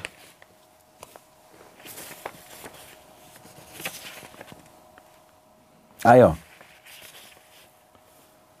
Ich weiß ja von euch, also von dir, Alex, äh, du bist ja Produzent von vielen äh, Alben schon gewesen. Und bei dir weiß ich ja, dass du musikalischer Leiter schon von, von Bands und also dass du das auch machst. Äh, und in dem Fall war es aber klar, dass das, dass das halt mein Part ist bei dem Album, dass ich da quasi der Produzent, wenn man so will, halt bin und da meine Vorstellung habe. Wie schwer fällt euch das dann wieder umzuswitchen und quasi äh, sie da äh, überhaupt einzulassen auf, auf, Gesch- auf einen Geschmack von einem anderen Typen eigentlich, wie der das haben will? Wie ist das für euch? Müsst da was andran, da, dass ich, weil ihr habt es mich da tun lassen. Du hast auch mal, das was mir sehr geholfen hat, eine Sache äh, quasi erwähnt bei der, bei der Ballade. Ähm, du hast gesagt, hey Norbert, willst, willst du das nicht einmal probieren, dass du das ein bisschen sanfter singst oder so? Das war das Einzige, was du wirklich ausgesprochen hast, was super war. Sind wir nicht drauf oder was? Rennt was nicht? Okay. Du kannst gerne mal einsteigen, wir brauchen neue Batterien. Achso. Sag's ja, ja, die Technik. Ja. Und, und soll ich da mit dem ganzen Namen anfangen, dann nicht? Oder? Ah, kannst jetzt noch mal ganz kurz in drei Sätzen vielleicht das zusammenfassen. Ich ja, ja, klar. Ist sollte da liegen. Äh, Ich vielleicht brauche der mehr Batterien als er. Produzent sein, oder? Genau. Ja. Weil du hast eh vorher geschaut wegen der Frage. Genau, da war er Kann man da, kurz. nicht, da kann man schneiden eigentlich. Ja. Äh, ja. Könnte man schneiden. Okay. Sie denkt sich auch schon. Ja, was ist mit der? Komm zum Punkt jetzt. Von mir aus geht's schon wieder. Okay. Also bei dem Projekt war es ja äh, klar, dass ich quasi der Produzent ähm, von, von dem Album da jetzt bin. Und ich weiß aber, dass ihr das auch macht. Schon bei vielen Alben. Bei dir weiß ich das, Alex, du warst Produzent schon von vielen Alben und du bist auch der, der musikalische Leiter von Bands und so Buchsel. Ähm, wie, wie schwer fällt euch das, ähm, das dann quasi auch abzustellen ähm, in, in dem Moment und, und sich da einzulassen überhaupt auf den anderen, der ja auch seine musikalische Vision und seinen Geschmacken hat. Ähm, und bei, bei dir, Alex, weiß ich noch, hat es auch eine Situation gegeben, äh, bei, bei den Aufnahmen, bei der Ballade nur mit dir, hast du gesagt, hey Norbert, willst du nicht vielleicht probieren, dass, dass das einmal ein bisschen sanfter singst, das Lied. Was es super ausgewirkt hat, das habe ich nicht so in meinem Kopf gehabt, aber das ist viel leibender jetzt eigentlich so. Also danke dafür, dass du das gesagt hast. Fällt euch das schwer, das dann anzutragen und euch auf die Musikerrolle wieder voll einzulassen, oder wie ist das? Schwer, nicht, aber es ist, also daran muss, muss ich nichts äh, eher so zurücknehmen. Aber es ist dann eigentlich schön, wenn ich mir nur Bassist sein kann und gar nicht, weil, weil er weiß, dass der Geschmack sehr, sehr gut ist und dass du da irrsinnig viel äh, im Blick hast vom Gesamtsound und dass du das sehr genau weißt. Auch, du machst eigentlich keinen Stress oder kein, kann ich das einfach kann ich mir das sehr gut zurücknehmen und sagen, passt, ich schaue nur auf meine Rolle. Und das hat sich da jetzt sehr gut ergeben. Das ist auch immer so eine Sache, von welche Personen sind im Raum, wie ist die Energie, wie entspannt sind alle, braucht es einen Input? Hat man, manchmal hat man das Gefühl, ja, es braucht jetzt, dass ein Momentum entsteht, braucht es irgendein irgendeine Sache, die man anstößt. Aber das war bei dem jetzt eigentlich überhaupt nie, wo man dachte, aber jetzt, das hat sich immer alles so zum nächsten ergeben. Ohne, eben ohne Proben, ohne Konzept, ohne großes. Das war Das so ist faszinierend für mich. Der Proberei, dass wir das so hingekriegt haben. Ja, war- ein Wahnsinn, ja. War wieder so. Das ist wirklich das Schöne jetzt für mich. Das, das, ich höre das total. Ja, ja. Und dieser Zeitpunkt mit dem Outro von Servus Altes Haus, ja, da ist das wirklich, sind wir eine Band geworden und danach geht es weiter mit der Session, wo wir eben auch schon Mhm. gemeinsam uns das erarbeitet haben. Wie ist das für dich, Alex? Für mich ist das eigentlich ganz leicht und ich genieße das eigentlich. Also ich genieße es, nur Schlagzeuger sein zu dürfen. Und habe auch nicht das Gefühl, ich muss jetzt was antragen oder mir irgendwas, wie, wie, man, wie du erzählt hast, ich habe es mir dann nicht ganz verkniffen. Ja, Ja. genau. Aber wenn man dachte, vielleicht sage ich es da jetzt, weil es sonst niemand sagt und weil es dir vielleicht jetzt gerade nicht einfällt, also eine Option, das mal so zu probieren. Aber ich genieße das. Ich genieße das, nur Schlagzeuger sein zu dürfen. Das ist, habe ich lange nicht gehabt in meinem Leben. War ich alles möglich jetzt gleich, Produzent, Schlagzeuger, Checker, Manager. Das ist herrlich, das aber alles nicht sein zu müssen. Das ist auch arg, dass diese Sparte der, des Berufs auch durchgemacht hast, das Management. Wie, wie ist es zu dem eigentlich gekommen? Hatte da wer, irgendwer aus der Band wir- war keiner da und jetzt muss das wer machen? und Ja, das ist ja so ein bisschen so eine gewachsene Geschichte. Mit dem Café Drechsler hat das angefangen, da war jetzt nicht so wirklich der Manager, aber ich war jetzt sicher der von den dreien, der die besten oder die ausgereiftesten Netzwerke gehabt hat, sagen wir es mal so. Durch meine Geschichte halt schon längere. Ja. Ich bin sicher der Älteste in der Band und kannte dadurch, durch meine musikalische Umtriebigkeit, mehr Menschen, mehr Leid und habe da eigentlich unbewusst so Teile übernommen.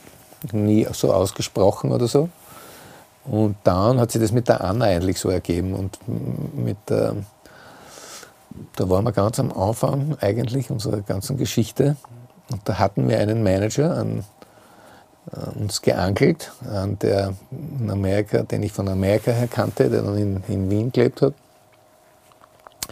Und der aber dann so merkwürdige Sachen irgendwie und Ideen hatte, wo ich dann irgendwann zu Anna gesagt habe, du weißt was, ich glaube, das können wir selber besser und ich mache das jetzt einfach so. Ja, und habe das dann einfach mit ihr, ihrer Zustimmung und ihrer Übereinstimmung angefangen zu machen und bin dann auch da irgendwie so reingewachsen, mehr oder weniger. Und das war, das war schon eine bewusste Entscheidung, aber ich hatte da so ein paar unorthodoxe Ideen, wie man Dinge machen kann, wie, was weiß ich, Raiffeisen war da einer unserer Partner.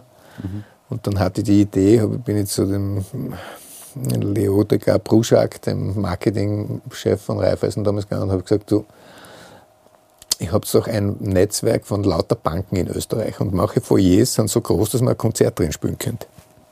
Warum macht man nicht eine Raiffeisen Foyer-Tour? Und das war der Grundstein für das goldene Album der Anna. Weil wir dort so viele CDs verkauft haben an diesen relativ kleinen, aber der Vielzahl von kleiner Konzerte. Da hast dass du man- Anna Eva gesehen, bei einem von diesen Ja, genau. hast du jetzt- Genau, genau. Ganz genau. Und, und das war der Grundstein für das Goldalbum. Ja.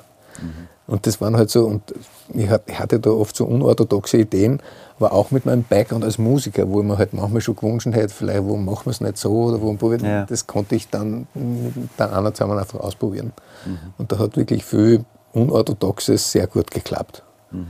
Und so kam das. Und dann hat halt irgendwann die Donau-Uni in Krems angerufen und gesagt, du, wir hätten da jetzt eine Vorlesung für Musikmanagement und ENA, Development Management, magst du das machen? So, ja, passt, mache ich. Da habe ich noch den Robbie Faustmann noch gehabt. Oder Ja, den hast dann du quasi auch gemanagt? ja, ja, ja, genau. Okay. Also in seiner erfolgreichen Phase. Das musst du als Manager sagen. Das muss ich leider sagen.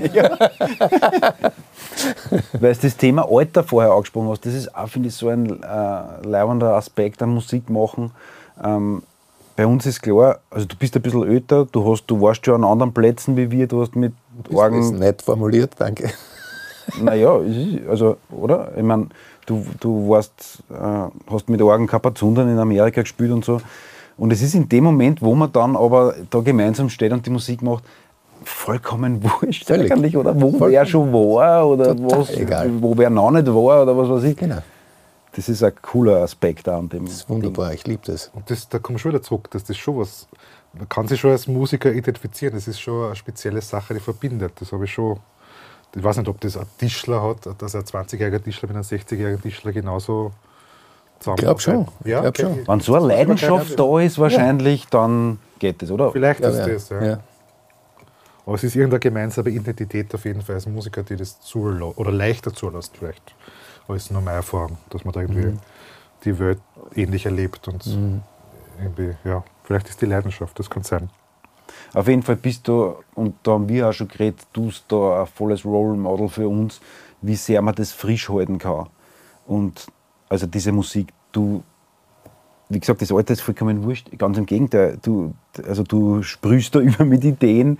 Da kenne ich einfach Zeigler, die 20, 30 sind, die, die dort nie, nicht sind, die, die nicht so frisch sind. Und die Frische ist für mich was ganz, ganz Entscheidendes in dem Ganzen, ich mache es ja auch seit 25 Jahren schon, sich das zu bewahren, da haben wir einmal geredet, ist für mich ganz entscheidend. Das steht eigentlich über allem mittlerweile. Auch über einen mittelfristigen oder kurzen Erfolg. Das steht auf jeden Fall da drüber, weil ich will das bis an mein Lebensende machen. Aber ich glaube, das ist viel, hat viel mit einer inneren Einstellung zu tun. Und ich, glaub, ich finde das Wort Frische schön.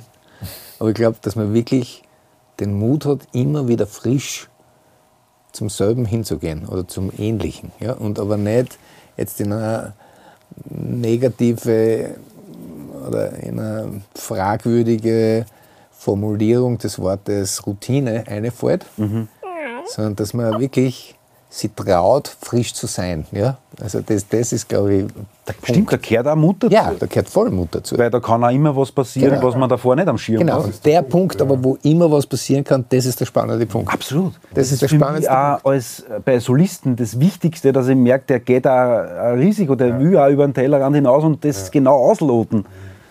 Was macht ein gutes Solo für euch aus? dass man was gespürt dabei. Ich glaube, man merkt sofort, jeder merkt, du brauchst keine Ausbildung, äh, keine Erfahrung. Man merkt, wenn wer was overnudelt, wenn wer was runterspielt, was einfach Routine ist eben.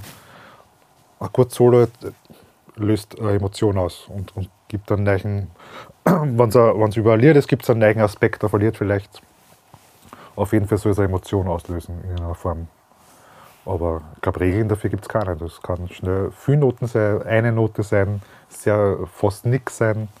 Das ist, ist mir schon bei allem passiert. Aber es ist,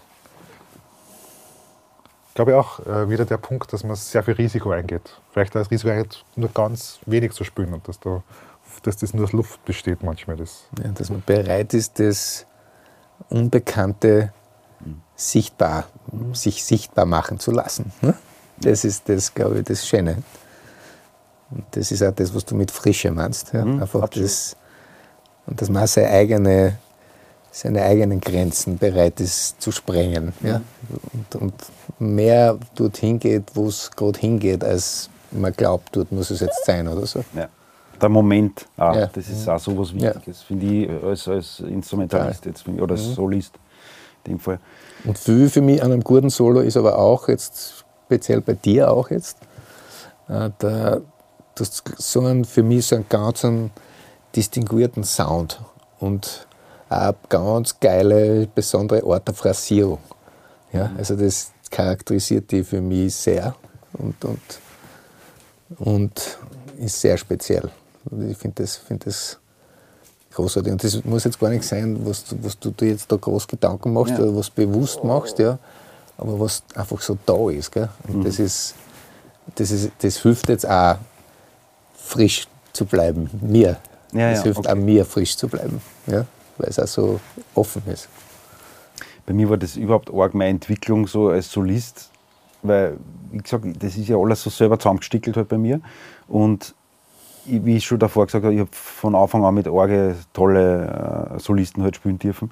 Und ich wollte das auch, das hat mich so, das, ähm, hat mich so beeindruckt, dass die, so, dass die richtig frei halt spielen können. Dass die wirklich nicht wissen, was machen und in dem Moment Entscheidungen treffen, Richtung, Wege gehen. Das habe ich nicht kennen. Ich habe weißt du, ich habe mir Phrasen, ich habe es runtergehört, so wie man das Gitarrespielen gelernt und habe dann wirklich so mir gedacht, okay, jetzt, jetzt kommt dann mein Solo, ich steige ein mit dem Bill Jennings Lick, das ist geil. Und dann will ich das Danny Getten-Ding in eine packen, weil da, das ist geil oder so. Und das hat mich dann auch irgendwann äh, echt frustriert selber auch. Das, das war nicht leid und die anderen haben das so kennen im Moment. Und das war bei, ich habe schon natürlich aneinander gestickelte Phrasen, so dass nicht gleich jemand, und da bin ich ganz gut im Täuschen und Tarnen, das ist nicht gleich jedem aufgefallen. Ja. Das, das habe ich schon anders aneinander jedes Mal gereiht. Aber das, das war echt nicht die Erfüllung. So. Und deswegen, das habe ich vorher mit Üben gemeint, wenn ich übe, dann schaue ich nur, dass ich das einfach schaffe, dass ich, dass ich meine Musik überhaupt zulasse, die, die in mir ist. Deswegen connecte ich mich mit, dem, mit meinem Instrument halt, weil ich das auslassen will. Und das, das ist auch wirklich so eine geile, äh, geile Geschichte. Das, das, ist, das hat auch was da. Man hat das Gefühl, man kann sich an was Größerem, mit was Größerem connecten. Das ist ein bisschen auch, also es ist vielleicht esoterisch, also aber ein bisschen was Göttliches, so den Improvisationsgott auch. Und da irgendwie mitzuschwimmen. So als, als aktiver Betreiber von Jam Bands fast mein ganzes Leben. Also das sind halt Bands, die nur improvisieren, nur unter Anführungszeichen, die auf eine Bühne gehen und nicht über Musik reden im Tourbus oder auch nicht vor und auch nicht nach dem Konzert, sondern die gehen rauf in der vollen Zuversicht, dass es jetzt geil wird. Ja? Und keiner weiß aber, wer anfängt, welche Tonort, was passiert, nichts. Ja? Also wirklich nichts. Dann gibt es natürlich Dinge, die eine Band, so wie das Café Drechsler, das seit 23 Jahren zusammen spielt, sich gewisse Dinge erarbeitet und gewisse Sachen hat, wo man sich dann so wie so ein, ein Klander mal von einem finsteren Fleck zum nächsten handeln kann. Ja? Ja.